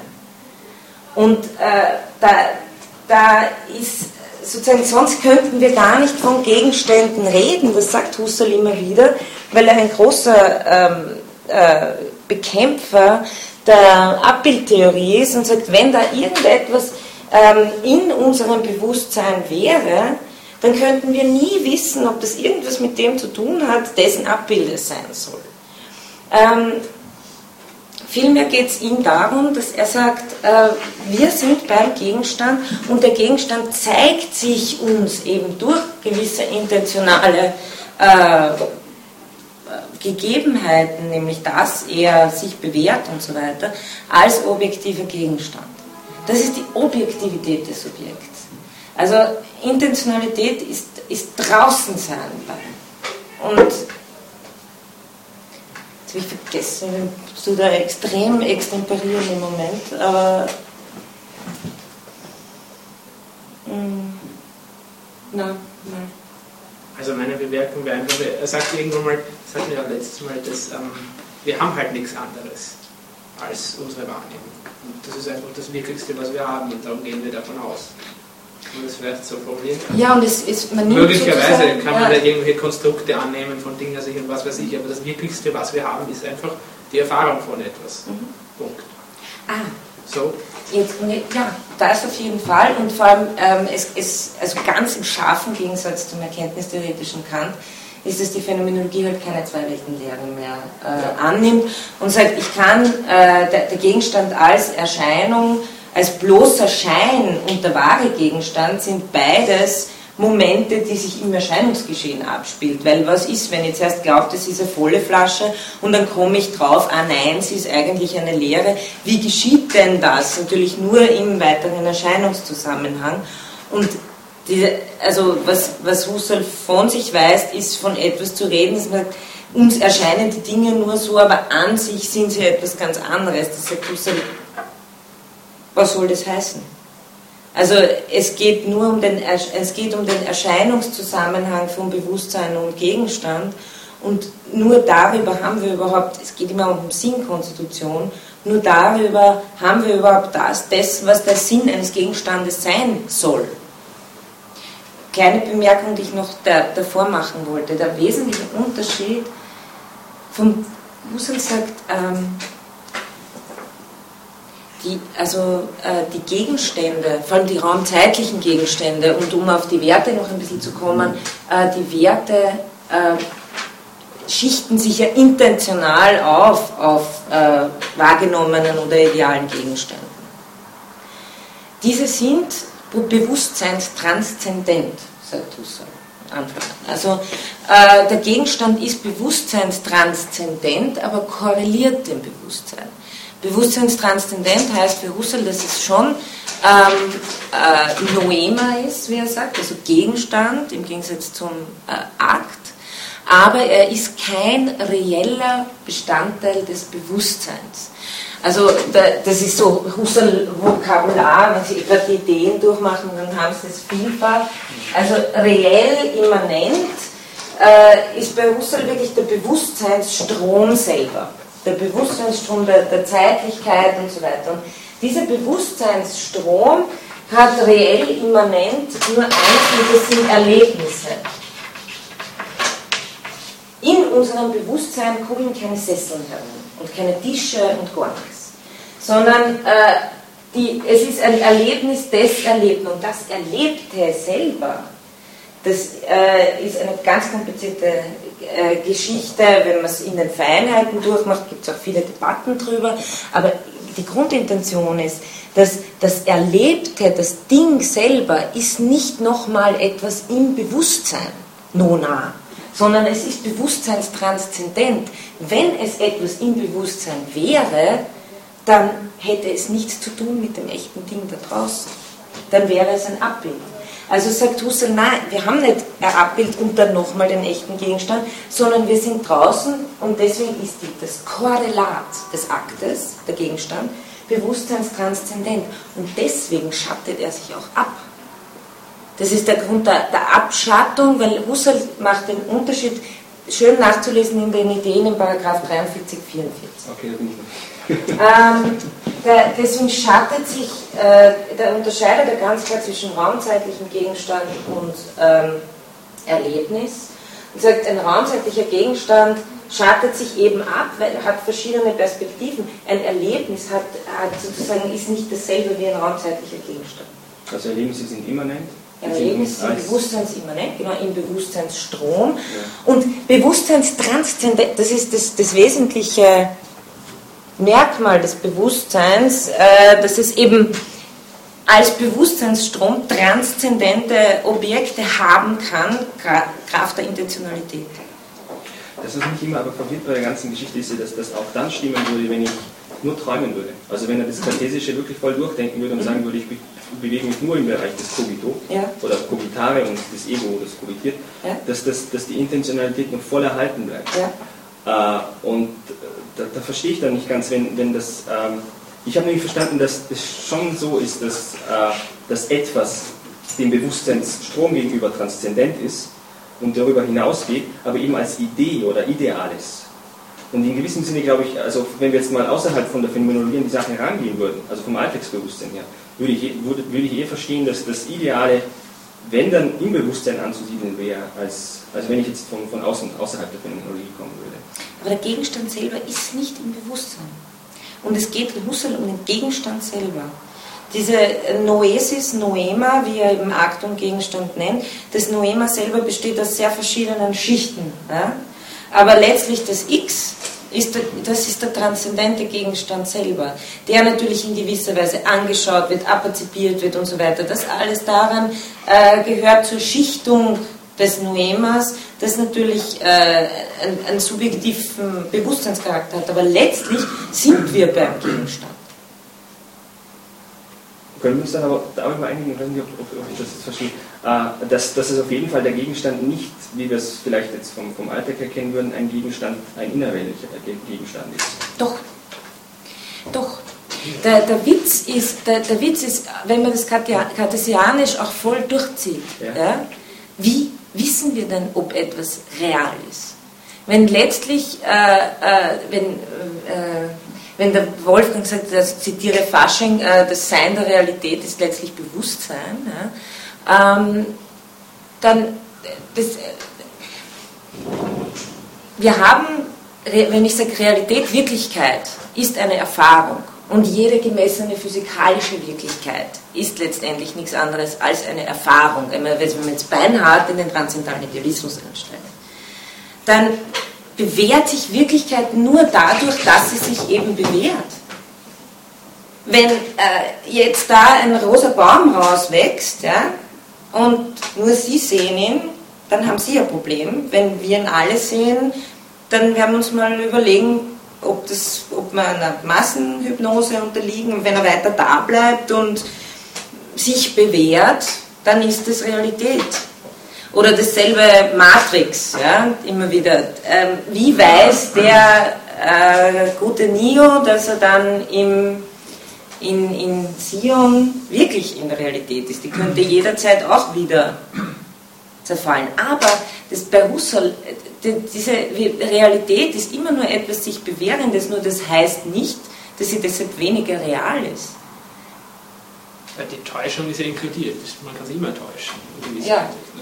ja, man kann sich auch, man könnte sich, also die Frage ist, inwieweit wir das denken können, uns über die ganze Welt täuschen zu können. Ja. Aber, aber das Einzige, worauf Husserl mit diesem idealistischen Gedanken hinaus will, ist, dass sich letztlich die Realität durch nichts anderes ausweist als durch Bewährung. Auch die physikalisch-kausale und so weiter, also das ist sozusagen dieser letzte Schritt des transzendentalen Idealismus. Das ist aber auch gar nicht so anders als kantisch. Ja, da, ja, ich neige immer dazu zu sagen ja und, und, und, ja. und dann sagen die Leute immer, ich lese Kant viel, viel zu sehr mit Husserl. Ja. Aber ja, wir sind viel zu weit weg von der Ethik. Ich meine, ich, ich finde es total spannend. Ja, ja. ich glaube, wenn wir die Fragen, also wenn, wenn die nicht ja. aufgeworfen werden, glaube ich, kommen wir dann. Na, eh, eh, ja. ja. Zurecht. Also. Und ich meine, äh, die Kolleginnen und Kollegen da, sind Sie noch dabei? Gut. ich glaube, ja? eine Frage, weil wenn Sie später kommen, können wir verschieben. Was ich mir nur gefragt habe, inwiefern sagte, was soll das, er ständig sagt, sondern diese Gefühle und dieses Werten ist parallel zur Wahrnehmung. Wenn man, inwiefern ist es nicht nur eine andere Form, so wie sich ein räumlicher Gegenstand halt auf eine Weise zeigt und ein Ton auf eine andere Weise, ist halt dieses Fühlen wieder nur eine andere Weise, aber nicht etwas, das man so parallel setzen muss. Aber wann das, wir können das später verschieden. Kann, da? Ähm, da geht es um die, also er unterscheidet ja diese drei Aktarten. Und die erstens ist das objektivierende Akte. Und objektivierender Akt, oder er nennt es auch intellektiver Akt, heißt, dass mir dadurch ein Gegenstand gegeben wird. Und erst innerhalb darin gibt es Gegenstände, die Töne sind, Gegenstände, die Sessel sind oder äh, raumzeitliche Gegenstände, äh, Gegenstände, die ideale Gegenstände sein können und so weiter. Dafür brauche ich immer intellektive, schrägstrich objektivierende Akte, die sozusagen das konstituieren. Konstituieren ist auch, also ist auch so ein, ein Grundbegriff in der Phänomenologie. Das heißt, weder die Welt, also das heißt nicht, dass das dadurch erschaffen wird, sondern ähm, Heidegger sagt das irgendwie sehr schön, dass das, ähm, was sich zeigt, sozusagen, äh, äh, nein, ich krieg's nicht, ich kann es nicht auswendig, aber ähm, das Konstituieren selber ist wichtig, äh, dass das weder ein bloßes Spiegeln ist, noch ein Erschaffen sondern das Konstituieren ist einfach die Korrelation, das, was korrelativ als Akt abläuft, wenn mir dieser Gegenstand gegeben ist. Das nennt sich Konstitution bei, bei Husserl. So, und jetzt, ich brauche, um Gegenstände zu haben, immer objektivierende Akte. Und dieser intentionale, das wäre der Punkt 3, die intentionale Fundierung von Objekten, äh, die, diese Sinnschichtungen laufen so, dass er sagt, keine Wertung von etwas, weil er sagt, Wert ist immer der Wert an einem Gegenstand. Sonst Werte ohne Werte an etwas ähm, sind für ihn Möglichkeiten, die erst auf einer abstraktiv höheren Schicht. Also ich habe Freiheit erfahren als, was weiß ich, in einer Geschichte vielleicht nur, aber an etwas und dadurch kann ich den Wert der Freiheit ab, abstraktiv dann äh, bilden. Aber zunächst einmal sind Werte erfahren an etwas. Und mir sind ohne objektivierende Akte keine Gegenstände gegeben. Und Werte aber sind mir nicht durch objektivierende Akte gegeben, sondern Werte werden, sind mir nur im Fühlen gegeben. Jetzt könnte man sagen, also die Quelle der Ethik kann nicht der gegenstandsgebende Akt sein. Sondern die Quelle der Ethik ist das Fühlen, weil es ein Wertnehmen ist, wie er eben meint. Äh, kein, also dafür, das ist eine andere Art von Akten. Und ähm, das, die, die Frage ist, das kam eh schon, also die Reflexionen waren da, bei Ihnen kam das auch, äh, das ist genau die Frage, mit der ich mich auch ewig herumgeschlagen habe, äh, in der Dissertation. Ähm, kann man das eigentlich machen? Haut das hin? Weil seine, sein ganzer Gedanke beruht ja darauf, dass man das Wahrnehmen und das Wertnehmen bzw. das, das Wahrnehmen, Schrägstrich Urteilen, Fühlen und Wollen, dass man die drei Akte analogisieren kann und dass die dann auch noch einen Anspruch haben darauf, dass sie Wahrheit, auf Wahrheit hin tendieren, sagen wir mal so. Und da steckt wieder die Idee der Intentionalität dahinter. Intentionalität hat einen Gegenstand. Und das impliziert, dass mir, diesen, mir kann dieser Gegenstand unklar gegeben sein, nicht von allen Seiten, verschwommen, verworren, wie auch immer aber das impliziert, dass er mir auch selbst gegeben sein kann. Und jetzt sagt Husserl, und das ist die Frage, sind fühlende Akte intentional? Und das war eben auch das, was Sie gesagt haben, ist genau das, worauf Husserl hinaus will. Er sagt, es gibt schon passive Gefühlsakte, aber es, es gibt intentional, und die intendieren einen Wert am Gegenstand. Und dieser Wert ist also er sagt, er will vermeiden, dass äh, der Wert in die Subjektivität des Wertens abfällt. Und er will eben die Objektivität des Wertes, die implizit drin ist im Werten, äh, die, die, muss, die muss zumindest theoretisch möglich sein, auch wenn sie nicht erreichbar ist. Aber entweder wir sagen, das Werten meint einen Gegenstand, es wertet einen Wert, den es auch wirklich gibt, oder das Werten ist das Werten eines Nichts, einer Einbildung. Und dann war aber die berechtigte Frage, hm, aber wie weist sich denn das aus? Also da sind wir, da, da sind wir dann nochmal einen Schritt weiter, wenn wir sagen, okay, es gibt diesen Anspruch, äh, ist die nächste Frage, gibt es Evidenz? Weil ich kann von die, die theoretischen Akte, die objektivierenden Akte, sind nach Husserl immer anschauende Akte. Äh, und die implizieren eben letztlich auch die Selbstgegebenheit des Subjekts, sprich Evidenz. Jetzt lese ich Ihnen was vor aus dem Band, ähm, dem 28er Band. Da sagt er, denn logische Vernunft, also da, er nennt er das, also es gibt drei Aktarten, objektivierende, wertende, wollende. Korrelativ dazu sagt er, gibt es drei Vernunftarten. Also es gibt nicht nur den, also der Vernunft heißt bei Husserl nichts anderes als letztlich die Selbstgegebenheit des Gegenstandes. Das sind die vernünftigen, äh, sagen wir, äh, Sätze, die dann letztlich die, das Vernunft all ausmachen. Also ist, ganz kurz, ja, objektivierende, Werte, rollende. Genau, drei. Ja? Also dem Objektiven korreliert das Wahrnehmen im weitesten Sinne, aber natürlich auch das geistige Wahrnehmen, wenn man so will, also auch die äh, Intendierung einer mathematischen Formel. Ja? Alles Gegenstands, gegenstandsgebende Akte wäre vielleicht das korrekteste. Das Oder- zweite ist die Gelegenheit Fühlen. Hm? Oder das Wahrnehmen einer moralischen einer Handlung. Zum Beispiel eine Handlung, ja, auch. Also alles, was gegenstandsgebend ist, wodurch ich überhaupt eine Welt habe. Und die wertenden Akte sind, wodurch ich mich fühlend darauf beziehe. Also ich freue mich darüber, dass.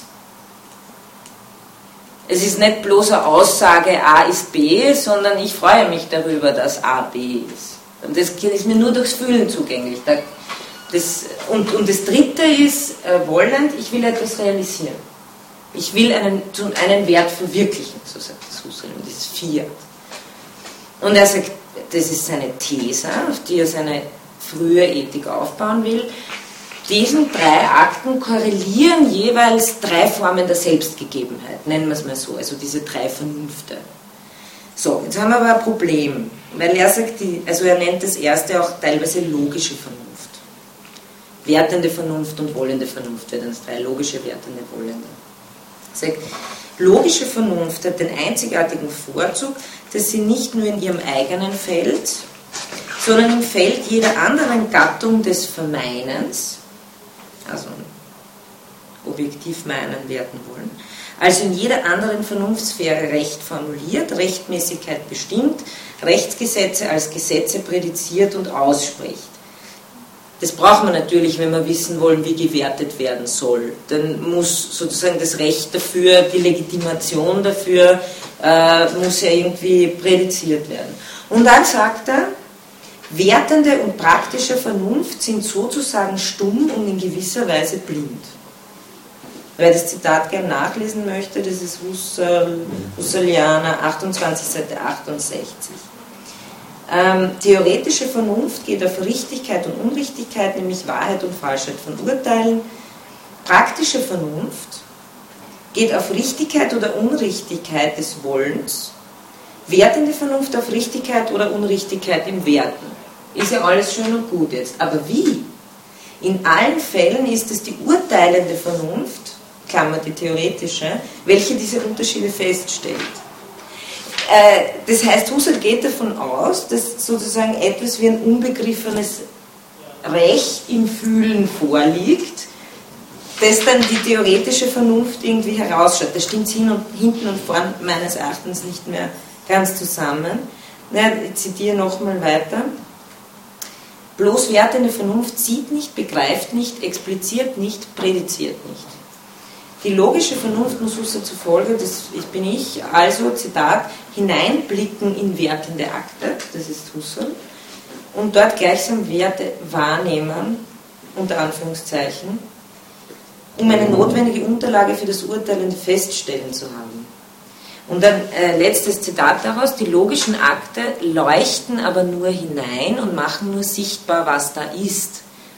Sie konstituieren nur die logischen Formen, nicht aber die in den Formen gefassten eigentümlichen Vernunftgehalte der parallelen Vernunftsphären. Nur äh, um zu zeigen, wie schwierig, wenn wir sagen, es gibt jetzt diese objektivierenden Akte, okay, und es gibt wertende Akte, die bauen sich auf drauf. Ja? Darf ich nochmal so. Ja, ja, bitte, bitte. Einfach, einfach, äh, Da ist weil. ein Objekt. Ja. Ich sehe die Farbe des Objekts. Wieso kann ich nicht einfach sagen, okay, ich fühle auch etwas, wenn ich das Objekt sehe? Ist das nicht alles auf einer Ebene? Wieso baut das eine am anderen unbedingt auf? Ja, weil Sie. Was wollen Sie fühlen, wenn Sie nichts gegeben haben? Es ist einfach, ich sehe, ich höre, ich fühle. In dem Sinne nicht. Wisst ihr, was ich meine? So, also, das Sehen ist doch auch nur eine Art von Wahrnehmen von etwas. Ja. Warum ist nicht Fühlen auch eine Art von Wahrnehmen von etwas? Ja, das sagt Husserl ja eh. Er sagt, Fühlen ist das Wahrnehmen des Werthaften. Das sagt er eh. Aber man könnte immer sagen, dass es erst aufgrund des Sehens und des Hörens passiert und dann muss es aufbauen. Ja, ähm, also ich würde das jetzt mit dem Wahrnehmen, gut, das kann man schon so wörtlich nehmen, wie es ist, aber Sie brauchen einen Gegenstand. Also wenn, wenn Den man das Sehen aber auch. nicht durch, durch die objektivierenden Akte wird Ihnen der Gegenstand überhaupt erst gegeben. Aber objektivierende Akte sind jetzt nicht bloß sehen und hören und vor allem nicht irgendwelche Reize, die da reinkommen, sondern eben dieses Abperzipieren des Gegenstandes. Und das Vorstellen einer Handlung. Da haben wir die schöne Stelle, äh, wo er in unserem Text ähm, ich.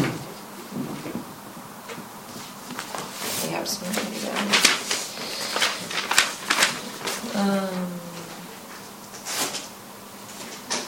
223.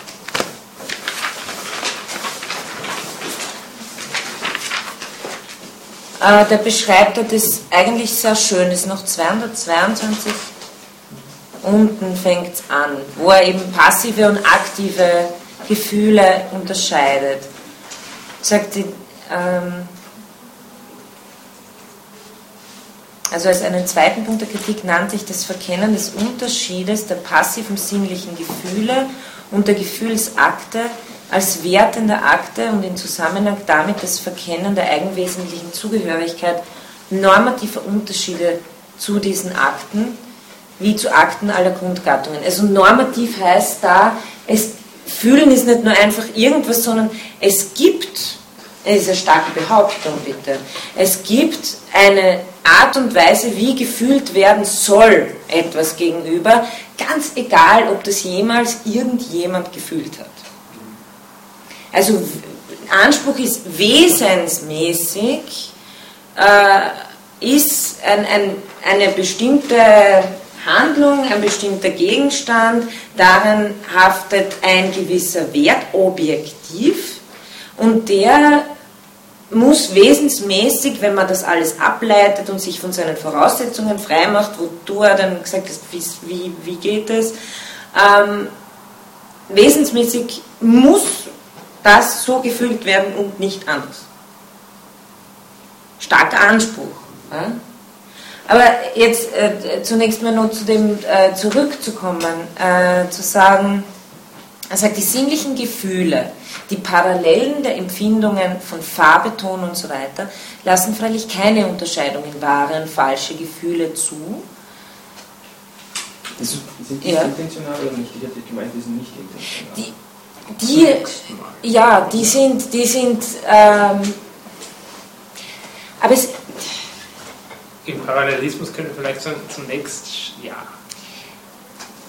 Sie sind, nein, natürlich, was er hier meint letztlich, ist, sind, die, sind die hyletischen Daten, die intentional beseelt sind, aber noch nicht apperzeptiv auf, auf einer Pass. Wenn Sie jetzt gerade aus dem Schlaf aufwachen ja, und Sie sehen irgendwo nur so einen Eindruck von roten Flecken, dann dann ist da noch kein Gegenstand konstituiert. Diese Rotempfindung, diese Rotwahrnehmung selber, ist für Husserl nie ein bloß Sensdatum, sondern ist in gewisser Weise immer schon Bewusstseinsvorgegebenheit, aber äh, ist noch nicht ein intentionaler Gegenstand. Hat noch keinen, oder?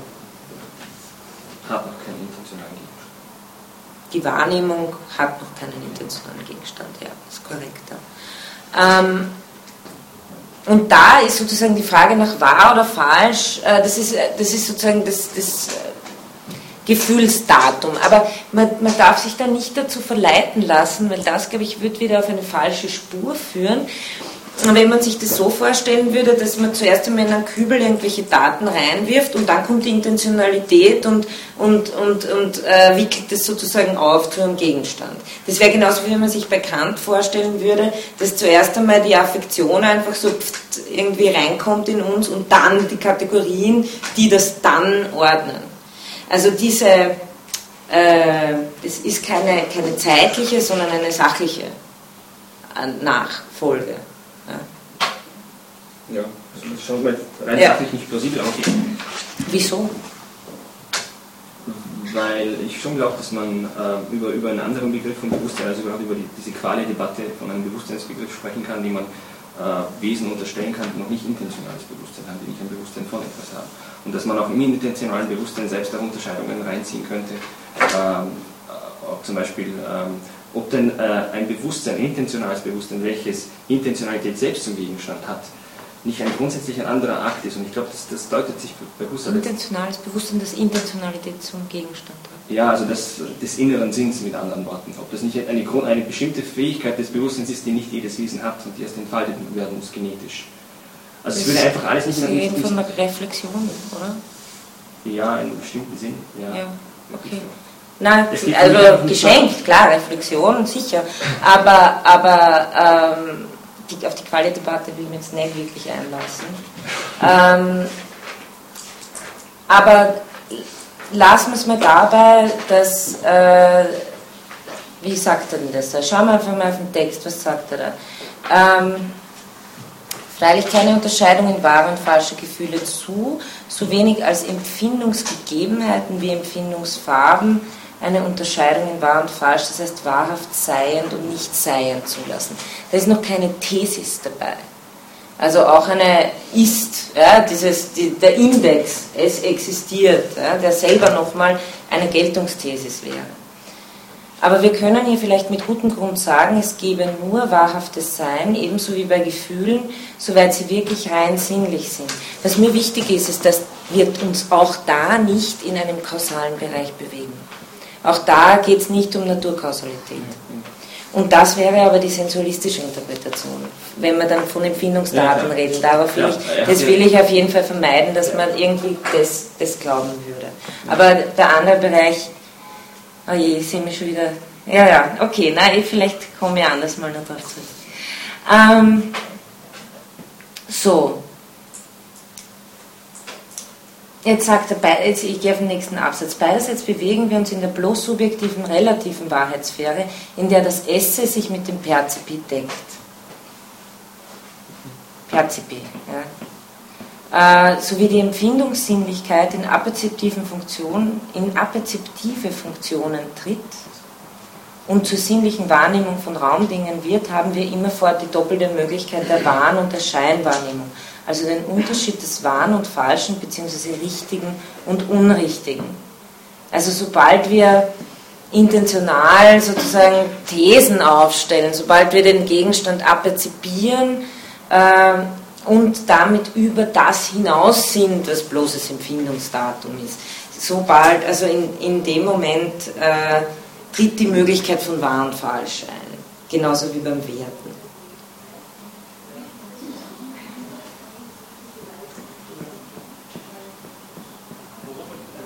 Und die Frage ist. Hm? Da ja? spricht er dann von Wertaperzeption, also nicht. Ja. ja. Und, und ich glaube, wir haben nicht geklärt, wie wir dann unterscheiden können eben zwischen gerechtfertigter und nicht gerechtfertigter. Also Wahrheitsgarantie scheint es bei Immobilien nicht zu geben. Also die, diese Linie geht ja nicht. Ah, ah okay. Ich dachte, wir wollten das ja. diskutieren, oder? Ja, ja, ja, ja, ja, genau, danke, danke. Ähm, na, es geht eben, der Wert wird, sobald er abezipiert wird, und das sagt er ja dann weiter unten auch, äh, ich steige auf der Mitte des Absatzes ein, wie der Akt der Wahrnehmung, der seinsetzende Akt, ein von Ich-Tat vollzogenes Erfassen des daseienden Gegenstandes ist und dabei ein Gemisch von wirklichem Erfassen und bloßen Meinen, das sich im Fortgang der Wahrnehmungen nach und nach Seiten der bloßen Meinungskomponenten erfüllt oder widerlegt. Also dieses Buch ist blau und grau und eckig und was weiß ich. Ähm,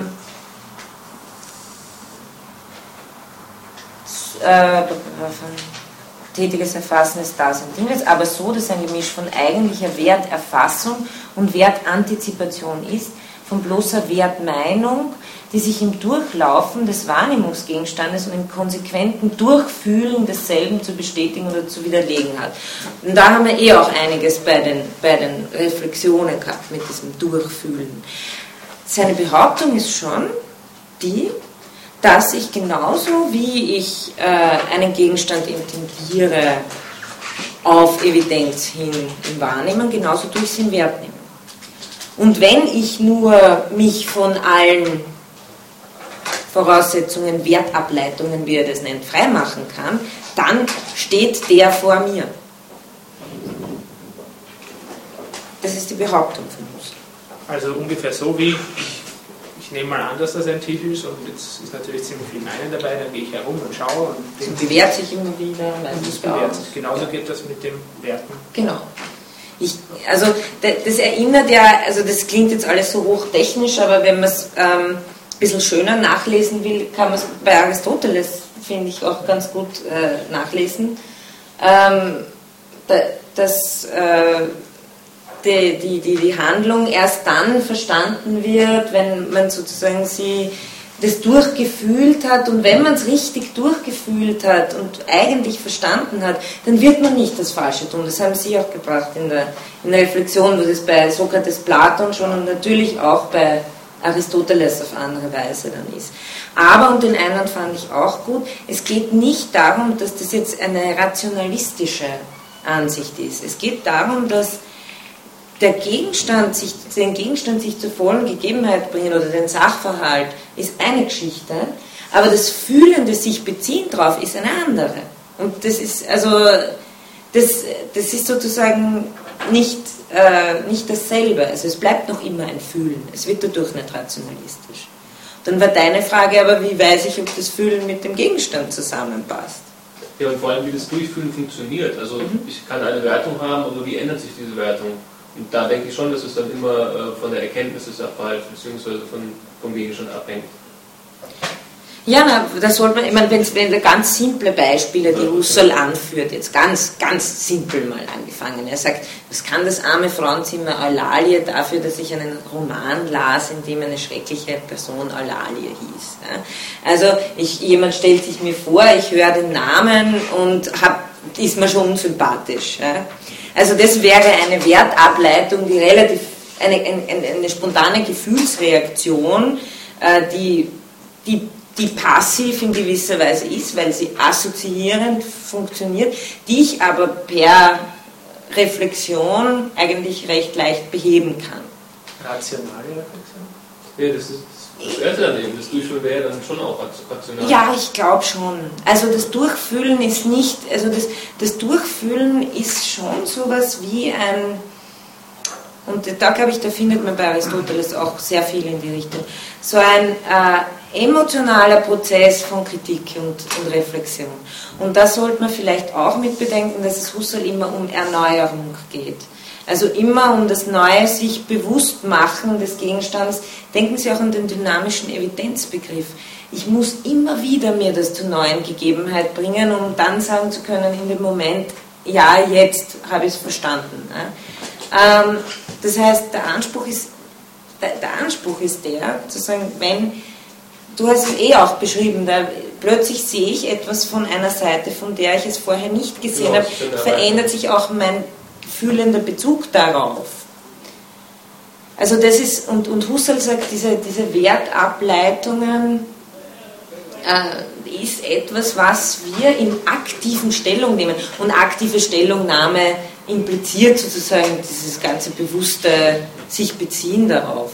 Variieren, durch, durchfühlen ist schon ein Gegenstand. Er sagt ja immer, es baut intentional aufeinander auf. Ohne Gegebenheit des Gegenstands kann ich ja nichts durchfühlen.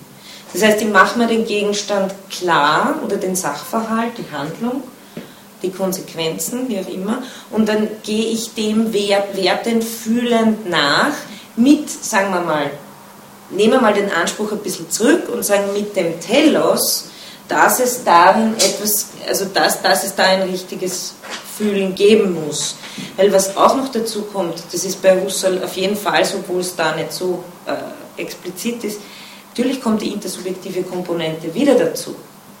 Wenn jemand anderes sagt, naja, aber du, also äh, so, ja, dann muss das wieder einfließen. Und da stellt sich, also das ist schon, es ist, es ist ein Reflexionsprozess. Und um jetzt äh, kurz einmal so seitlich einen Bogen zu Kant zu schlagen, was tun wir denn, wenn wir uns überlegen, ob etwas vernünftig ist? Also wenn wir es durch ein äh, KI sozusagen durchgehen lassen und uns vorstellen, ist diese Handlung verallgemeinerbar? Oder kann ich das vernünftig wollen? Mir scheint, dass das, was Husserl da zu beschreiben versucht, genauso ein Prozess ist. Was noch nicht heißt, dass er jetzt äh, vollständig der Evidenz äh, in Evidenz aufgeht. Aber, aber dass, dass er da versucht irgendwie zu beschreiben, was wir tun, wenn, wenn wir was vernünftig bewerten wollen. Ich glaube, dass da schon, das sind, ähm, also eine Bemerkung von, von mir selber wäre, dass ich halt glaube, dass letztlich die Idee der Wertableitung nicht radikal funktioniert und gerade, also dass man sich von Wertableitungen befreit. Vor allem subjektiv möglicherweise ja, aber kulturell, geschichtlich gesehen wird es ein bisschen schwierig. Und da müsste man vielleicht, also da kann man sehr gut auch mit der Spätphilosophie von Husserl kommen, wo er sich da selber einen Einwand machen müsste. Krisis und so weiter. Wir sind in einem geschichtlichen Sein drinnen. Man könnte vielleicht sagen, dass sich der Wert auch abschattet. Äh, analog, ja, so wie sich der Gegenstand im Raum abschattet, schattet sich der Wert geschichtlich ab. Aber, wieder Einwand gegen mich selber, dann müssen wir natürlich sehr aufpassen, dass man Husserls Anspruch nicht in einen, erstens in Skeptizismus zu verfallen und zweitens nicht in einen Wertsubjektivismus zu verfallen, dass wir da nicht reinstolpern. Weil denselben Anspruch, den er bekannt hat, also wenn ich heute in einer Zeit lebe, wo man, wo man halt Leute in Konzentrationslager steckt und ich kann leider nicht anders werten, weil ich so aufgewachsen bin oder wie auch immer, äh, macht es das deshalb auch nicht besser. Also den Anspruch, der Anspruch muss schon da sein, dass etwas auch übergeschichtlich, universal wertbar ist. Und zur selben Zeit wissen wir, wir geschichtlich, also dass sich Sachverhalte einfach nicht so zeigen in, in gewissen Zeiten. Denk mal an äh, Kinderarbeit, Emanzipation, wie auch immer, ähm, Sklaverei, äh, also gewisse Sachverhalte zeigen sich zu gewissen geschichtlichen Zeiten einfach so, dass, dass niemand ethisch aufstößt. Und in 300 Jahren finden uns die Leute vielleicht Barbaren, weil wir eben noch immer Tiere gegessen haben. Das ist, ja, oder was weiß ich, etwas, was wir uns vielleicht heute gar nicht vorstellen können, was ethisch verwerflich sein wird. Aber es gibt auch Dinge, die halten sich recht gut durch. Nur da sind wir im total empirischen, da sind wir in den Niederungen der empirischen, anthropologischen Sachen. Husserls Anspruch ist ja dann immer diese Wesensgeschichte. Ja? Ja, das wird wahrscheinlich auch so von, aber ich habe den Relativismus eigentlich eher umgekehrt verstanden, dass er uns eigentlich das Problem stellt, dass er viel zu viele Handlungsaufforderungen äh, aufstellt, weil er den subjektiven Willen zum das objektiv sein Sollende macht. Das heißt, sobald es jemanden gibt, der etwas will, ist das schon gerechtfertigt durch das bloße Wollen. Äh, ich glaube, das ist auch eine mögliche Wo, wo, wo, wo würde er das sagen? Husserl. Ja. ja. ich meine jetzt nicht Husserl. Ich, meine, so. ich meine so prinzipiell. Also, so prinzipiell. Weil, weil ich, also, sofern ich verstehe, fällt dann beim, beim, beim Relativismus generell und auch beim Empirismus fällt ja Wollen und Sollen vollständig zusammen. Das heißt, sobald es ein Individuum gibt, das etwas will oder nicht will, hätte ich schon einen Grund genug, es zu tun oder nicht zu tun, was auch immer dieses Individuum jetzt will. Es gibt hier kein Maß, das darüber hinausginge, was mir objektiv vorgeben könnte, was ich tun soll. Also Sie reden jetzt vom Empirismus, nur dass ich... Äh ich setze Empirismus und Relativismus ein. Ja, okay, ja. Weil, weil normalerweise ja. wirft man dem Empirismus vor, dass ich quasi das, äh, also das, dieser, dieser Relativismus im Sinne von, es gab ein Zeitalter, in dem, äh, was weiß ich, Kinderarbeit zum Beispiel gerechtfertigt war. Das war aber auf jeden Fall kein relativistisches Zeitalter. Also kein Zeitalter, in dem der Empirismus, äh, Relativismus geherrscht hat. Weil wenn es ein Zeitalter gäbe, das diesen Anspruch erfüllt, dann würde jeder Einzelwille schon bestimmen, vollständig aus sich selbst heraus bestimmen können, was für ihn sein soll. Das heißt, sobald es dann ein Individuum gibt, das nicht arbeiten will als Kind, hätte ich schon Grund genug, es nicht dazu zu zwingen. Also das wäre sozusagen erst ein, ein, also ein empiristisches Zeitalter. Ich, ich, ich, weiß nicht, ob ich es verstanden habe, aber ich glaube, dass diese äh, Behauptung des Relativismus gar nicht sozusagen mit der philosophischen Theorie der, der Legitimation hergeht. Aber ich weiß nicht, ob das richtig ja, verstanden ist. Also, ja. Das ist ja wichtig. Was mich aber schon interessiert ist bei, ja. bei, den, bei den Wertungen, bei den Werteperzeptionen, ich habe ihn nur verstanden, dass er meint, die passiven sind auf jeden Fall niedriger als die aktiven Werteperzeptionen. Und da würde ich gerne das eine Beispiel bringen, das er mit dem Mitleid bringt. Äh, wenn ich verstehe, ist Mitleiden nicht einfach nur ein Gefühl, äh, ein nicht intentionales Gefühl, wie vielleicht die äh, Empiristen jetzt nach, nach Hume meinen könnten.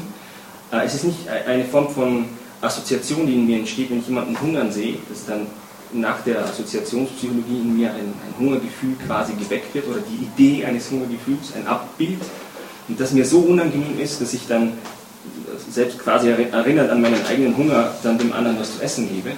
Also ich glaube, so Husserl denkt, äh, so denkt Husserl eben Mitleid nicht, sondern für ihn ist Mitleid das Leiden am, an dem Vermeinten, also das der andere leidet. Das ist selbst überhaupt kein Hungergefühl, überhaupt keine Assoziation mit dem Hungergefühl, sondern es ist selbst eine eigene Form von äh, Gefühlserfahrung, aber eben eine aktive Gefühlserfahrung, eine intentionale Gefühlserfahrung, genauso auch den Sonnenuntergang. Nur, Entschuldigung, intentional wäre es auch, wenn ich am Hunger leide. Es ist äh, Leiden, Mitleid ist intentional. Man, an etwas, wurscht woran. Mitleid ist intentional. Ja, ja, ich sage ja. ja. Aber Hunger immer auch auf, also das ist nicht, die, die intentional ist auch das Passive. Ja, ja, das ist eben da, wo, ja. wo, ich eben anderer Ansicht bin. Also da muss ich den Husserl nochmal lesen. Okay. Vielleicht ja. habe, ich ihn völlig falsch verstanden. Also ich habe gemeint, dass bloßes Hungergefühl nicht intentional ist. Also dass ich... Äh Na, aber Leiden an, ich werde jetzt nicht mehr von Mitleid geredet. Mitleid an sich kann nicht passiv sein. Nein, Mitleid, Mitleid. Mitleid ist auf jeden Fall intentional. Aber, aber das Leiden am Hunger selbst, das Leiden, also genauso wie eine bestimmte äh, Sinneserfahrung, die nicht ein, von einem Gegenstand ist. Also das, ja, Entschuldigung, Aber das, das Einzige, was nicht, was an der Grenze der Intentionalität ist, ist zum Beispiel absolute Schmerzerfahrung, aber der Schmerz, an dem ich nur mehr schreien kann. Aber Schmerz selber, wenn man mein Knie wehtut, ist intentional. Ja, da habe ich ja schon einen Begriff meines Knies. Nein, da brauche ich einen Begriff dafür. Ja, das ist egal, das ist ja. die alte Debatte. Ich bin da, wie gesagt, da muss okay. ich alles neu lesen, also weil ich es einfach unter der Perspektive verstanden ja. habe. Aber meine Frage war, er unterscheidet auf jeden Fall äh, aktive von passiven Gefühlsregungen ja. und er sagt, dass die aktiven höher sind. Schlechthin, also unbedingt. Und das hätte mich interessiert, wie er das argumentieren will. Weil er stellt es einfach so hin, mhm. dass die aktiven Gefühlsregungen Kant, von Kant übersehen wurden und dass die sich durchaus eignen zur Grundlegung auch äh, von einer Pflicht, also im Sinne von, ich, ich soll nach einem besten Selbstideal suchen und dieses Selbstideal realisieren, sowie auch anderen helfen, ihr bestes Selbstideal zu finden. Äh, und, und, dann dieses Liebesgebot, das ausführt. Aber mich hätte interessiert, was heißt das bei ihm, dass der aktive, äh, dass die, das aktive Wertgefühl schlechthin äh, besser sei als das passive und was machen jetzt die Hedoniker so falsch? Indem, weil er sagt, sie sind böse. Sie sind böse, ja. weil, weil das, was sie machen, ist, sie stellen ein aktiv, also wirklich intentional, ein universales Handlungsgesetz auf, indem sie allerdings ein passives Gefühl zum höchsten Handlungsziel erheben. Und zwar, das ist die unmittelbare Lust. Wie gesagt, ich hätte gemeint, die ist nicht intentional, aber das ist eine andere Frage jetzt. Mhm. Ich glaube, wir sind uns einig darin, dass er sagt, das passive Gefühl wird von den Ja, ja, lassen wir das andere. Und das ist, das ist, ja, okay, das ist böse und mhm. es, es, es, sei unmöglich. Sie machen etwas, was. Äh, es ist nicht nur. Äh, er bewertet es nicht nur, sondern er sagt, Sie sind moralisch, moralisch schlecht. Genau. Ja. ja, ja, da wenn man das, das ist ja ärger als Kant. Oder ist genauso wie Kant.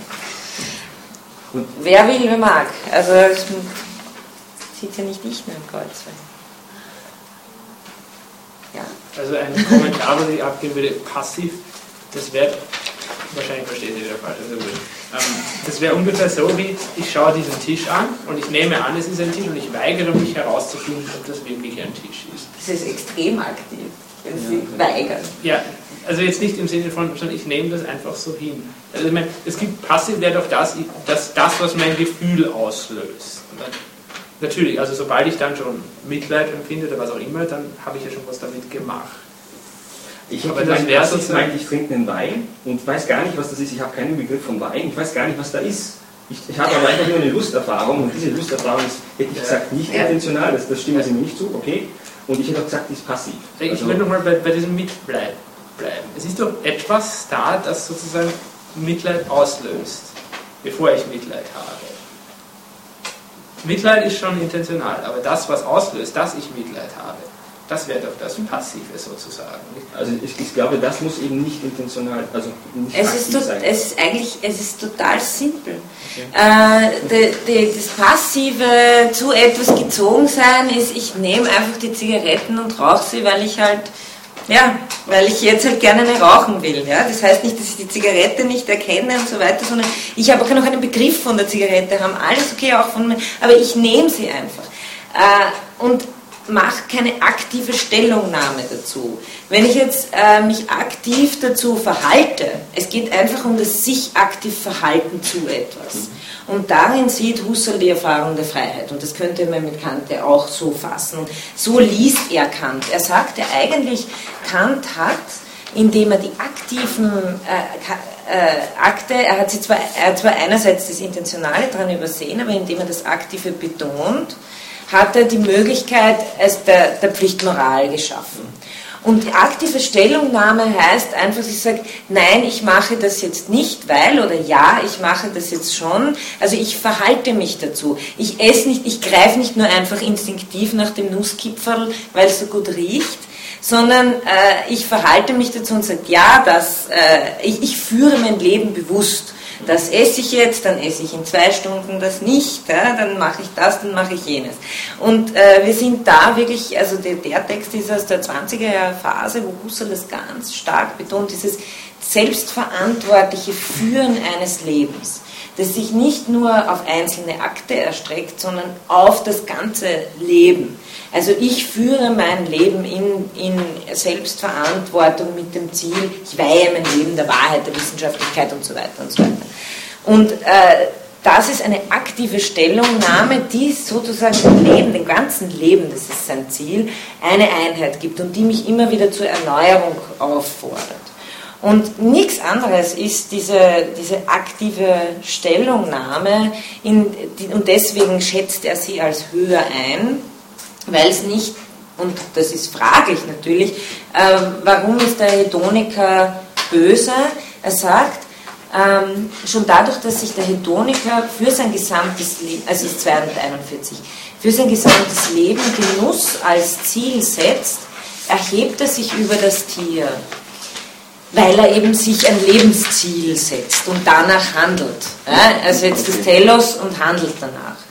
Tiere folgen dem Instinkt. Aber während das Tier amoralisch ist, also überhaupt nicht in Kategorien der Moral hineinfällt, ist der Hedoniker unmoralisch, moralisch schlecht.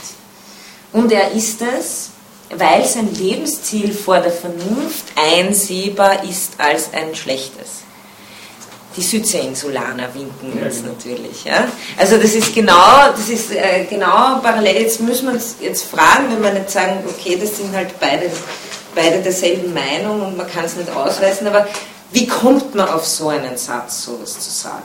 Da nur ganz kurz ja? dazwischen. Also bei diesem geht es nicht ums aktive und passive Fühlen, sondern eigentlich ums aktive und passive Wollen. Ja, also das ist schon die höhere, da, da sind wir schon, zuerst habe ich es aktiv also ich werte aktiv, ich, äh, Genuss ist super, ja, ist mir lieber als Pflicht, finde ich toll. Und dann äh, wertend, ich, diesen, diesen Wert will ich auch verwirklichen, ergo, ich mache nur das, was mir Genuss verschafft. Ja, genau, da sind wir eher auf der Ebene des Wollens schon. Ja. Ich habe noch eine Frage ja. weiterfahren, weil es jetzt eh bald alles muss ich noch fragen, nämlich, dass es er gemeint hat mit diesem, warum das vorgängig ist, der, quasi der Wertsinn dem objektgebenden Sinn. Mhm. Das, also der objektgebende Sinn ist vorgängig und dann kann, kann man erst Werte drauf also muss das prinzipiell sein oder könnte das nicht eben doch gleichzeitig der Sinn? Ähm, ich glaube, wir müssen der Zeit nach und der Sache nach unterscheiden. Äh, der Zeit nach glaube ich sicher ja, gleichzeitig. Plopp, äh, ja, ist etwas, und es ist gewertet auch schon. Äh, aber worum es da geht, ist, ist sozusagen eine, eine, ein genetischer Aufbau der Sache nach. Also ein logisch, eine logische Folge.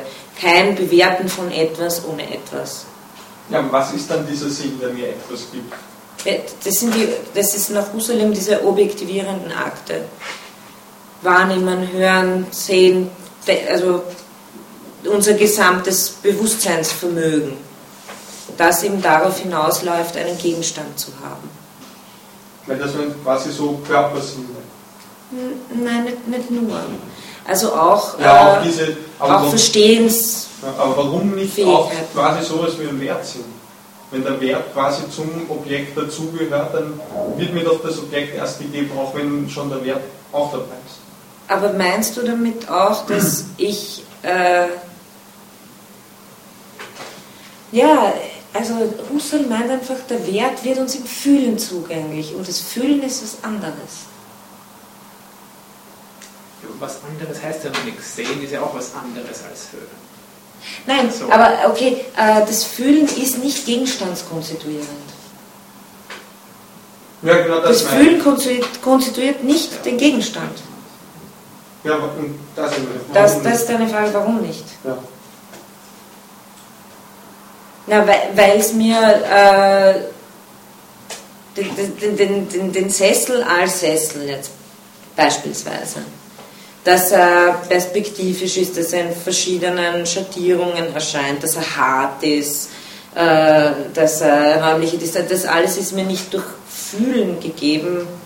Ja, beim Hartsein ist ja schon das Fühlen mehr. Okay, dann, dann müssen wir vielleicht. Ja, dann müssen, müssen wir vielleicht ein bisschen mehr differenzieren, was, was er mit, mit Fühlen meint. Also wirklich diesen, äh, okay, vielleicht so.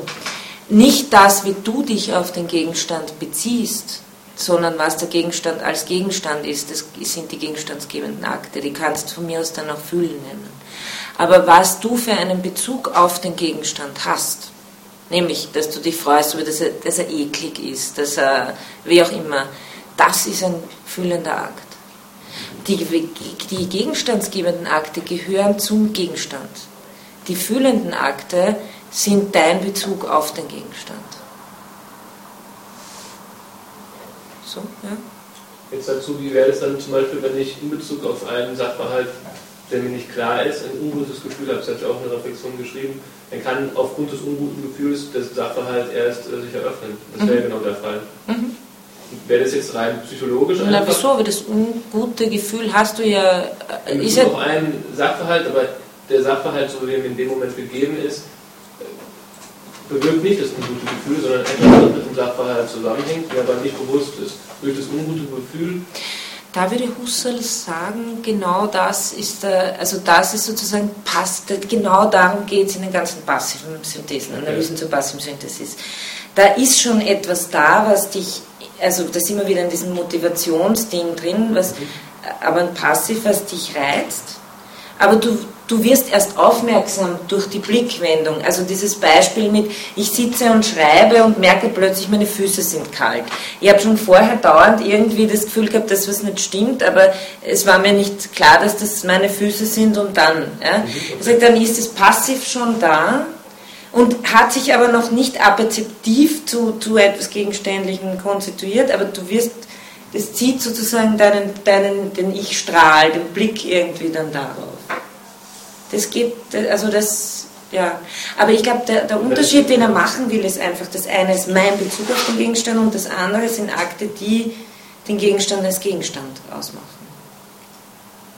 Ohne den Bezug darauf. Und der, der, komplizierte Witz dran wieder ist, dass es ja nicht nur bloß mein subjektiver Bezug ist im Werten, sondern dass ja der Wert am Gegenstand sein soll. Ja, das wollte ich ja. gerade fragen. Ja. Was, was, wenn der Wert am Gegenstand ist, dann ist. Aber der Wert ist nicht der Gegenstand, der auf dem Gegenstand drauf sitzt. Hm? Der, Wert ist, der Wert ist kein weiter. Der, Nein, es, ist, es ist also. Der, der Wert ist ja schon am Gegenstand. Also ihm, der Wert. Ja das, aber, aber das ist doch dann Wegfall gesehen, dass dann der Wert oder das, das Wertende wieder nur bei mir ist. das ist ja genauso. Ja, ist das äh, Werten letztlich objektiv dann? Nein, aber das, objektiv. das, die, die, was, das verredet, ich, ich will Ihnen nicht dauernd meine Geschreibsel aufs Auge drücken, das ist mir selber unangenehm. Aber ähm, der, der, er redet von Wertobjektität und das ist ja ziemlich, es ist eine ziemlich äh, komplizierte Geschichte. Aber ich glaube, worum es geht, ist das, was der Wert objektiv ist. Ist, ist, ist kein Gegenstand, aber ist, ist trotzdem objektiv im Sinne von nicht subjektiv, aber ist mir nur gegeben durch meinen subjektiven Bezug darauf. Also Wert ist so etwas, was aufgeht zwischen mir und dem Gegenstand als fühlendes Ereignis, wir werden es bei der Kritik der Urteilskraft bei Kant auf ganz andere Hinsicht nochmal haben, wenn, wenn dann die Frage nach der ästhetischen, so nach, nach Schönheit und ästhetischer Wahrnehmung ist, da kommt das Problem bei Kant nochmal. äh, dass es einerseits nicht subjektiv ist, aber auch nicht objektiv im klassischen logischen gegenständlichen Sinn, sondern etwas, was sich irgendwie da abspielt zwischen Gegenstand und dem fühlenden Subjekt. Äh, aber doch nicht bloß nur auf Seite des Subjekts abspielt. Aber wenn der Wert einfach sowas am Gegenstand wäre wie eine Farbe, das ist er offensichtlich nicht. Na, ist er ja nicht, oder? Aber Farbe ist eben auch kein Objekt am Gegenstand. Nein, sondern Farbe ist ein Attribut des Gegenstands. Wert ist nicht so ein weiterer Punkt wie Farbe. Das ist nicht gegenstandskonstitutiv. Man kann sich vorstellen, dass etwas, äh, ein Gegenstand bleibt noch immer der Gegenstand, auch wenn er nicht gewertet ist. Oder nicht Aber ich hätte dann, es gibt jetzt sowas wie einen objektiven Wert. Ja. Dann musst du doch, dann musst du doch dann Aber es wäre, es ist, ist eher spannende Diskussion. Ich vielleicht glaub, hängt er ja, doch auch von mir ab. Wenn dann von uns. Ja, insofern. Also er muss, muss mit einem wertenden Bewusstsein zusammenhängen, mit einem wesensmäßig wertenden Bewusstsein. H, vielleicht so. Der Gegenstand als, als, als Gegenstand selber ist, ist nicht, also ist, zeigt sich als unabhängig vom Bewusstsein, aber damit der Wert am Gegenstand sich zeigen kann, ist Bewusstsein, als wertendes Bewusstsein schon notwendig. Muss ich drüber nachdenken. Achso. Aber nicht bloß irgendein empirisch kontingentes, sondern da wäre eben der Anspruch wesensmäßig wertend. Aber wie wäre das mit der Farbe? Ja, da, die Gewalt ja schon wieder. Äh, nein, die, also, die sind natürlich im Gegenstand und die brauchen nicht, die brauche kein Bewusst, das Bewusstsein malt ja den Gegenstand nicht an. Können wir es vielleicht so sagen, dass es auf meine Verfassung auch ein bisschen ankommt, ob ich mich über einen Gegenstand freue oder nicht? Dass ich über den gleichen Gegenstand einmal Trauer und das andere bei Freude empfinden könnte? Ja. Wäre das so. Ja, ja, aber genau, also ich meine, er hat schon recht mit dem Nachhaken. Ähm, natürlich muss es was, es ist was objektiv am Gegenstand. Der Wert muss was objektiv am Gegenstand sein. Aber nicht, nicht etwas, das selber nochmal als Gegenstand konstituiert werden könnte. Also man kann den Wert abstrahieren dann und ihn als Wertobjektität konstituieren und sagen, Schönheit, Freiheit, was auch immer. Dann hat man einen Wert unabhängig vom Gegenstand. Aber äh, man sagt, der Gegenstand erscheint mir als ansprechend, ekelhaft oder wie auch immer. Und das, das, das stimmt schon, das muss etwas am Gegenstand sein. Aber das zeigt sich mir nicht durch gegenstandsgebende Akte, behauptet Husserl, sondern es zeigt sich mir im sich Fühlenden Beziehen drauf.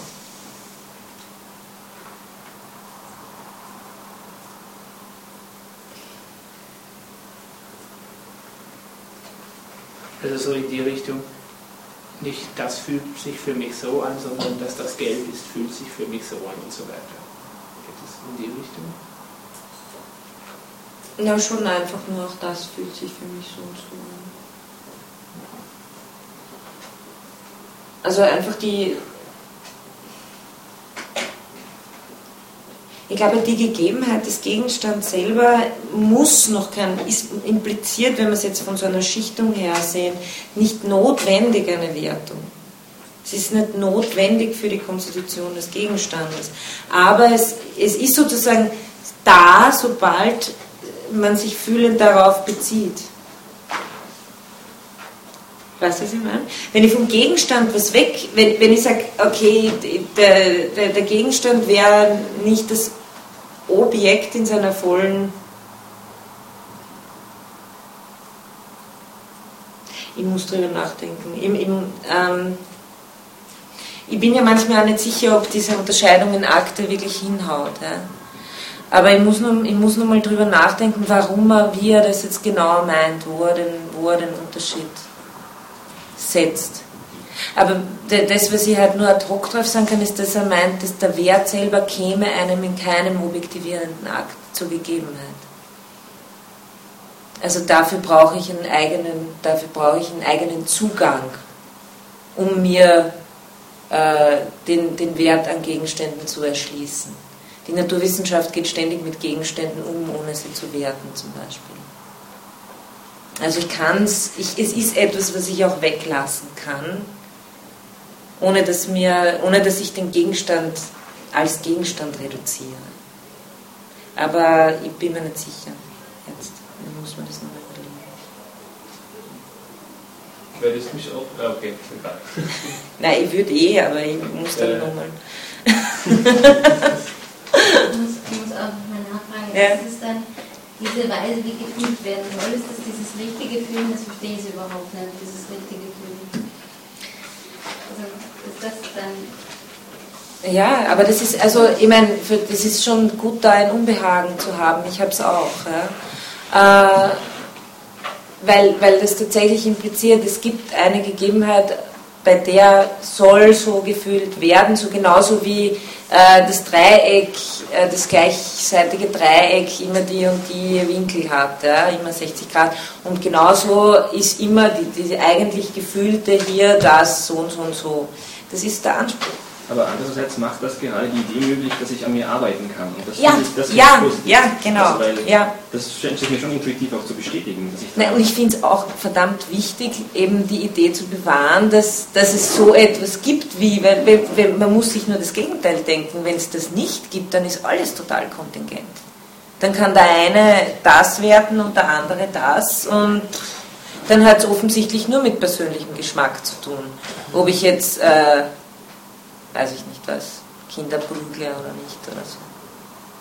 Und äh, das ist genau der Anspruch, in, in dem kreist auch, glaube ich, ein bisschen dieses Seminar. Ja?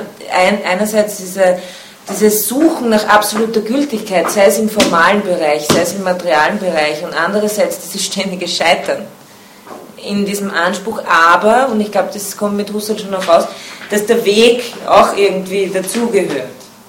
Also diese Erneuerung und, und Kritik. Aber das ist gefährlich. Bei Kant kann man immer nur sagen, rational könnte ich sozusagen gegen Kant gewisse Sachen rechtfertigen, wo Kant sagt, das ist unmoralisch, aber rational gibt es keinen Grund und dann hat man doch die Intuition, die einem sagt, na, da stimmt was nicht. Aber jetzt nimmt Husserl das alles rein, die Gefühle. Also naja, der macht, halt, der macht halt ernst, der macht halt ernst. Aber das heißt, er steht noch ja. viel mehr auf dem Spiel. Ja, ja. ja. Und im Übrigen war das ja nicht Kants Absicht, formal zu sein und uns den Spielraum zu lassen. Das, ja, ist, das, war, das wollte er ja nicht, für ihn war es ja auch klar. Okay, ich würde lieber gern noch weiter diskutieren, aber ich habe leider selber keine Zeit mehr. Aber ja, äh, vielen Dank für die Diskussion. Ähm, sollen wir das nächste Mal da, soll ich das nochmal auf die Tafel werfen, dann können wir uns nochmal darüber unterhalten, wenn du das ich mache das einfach und wir reden so wie. Ja, ja. ja genau. Sind wir schon drinnen. Okay, vielen Dank.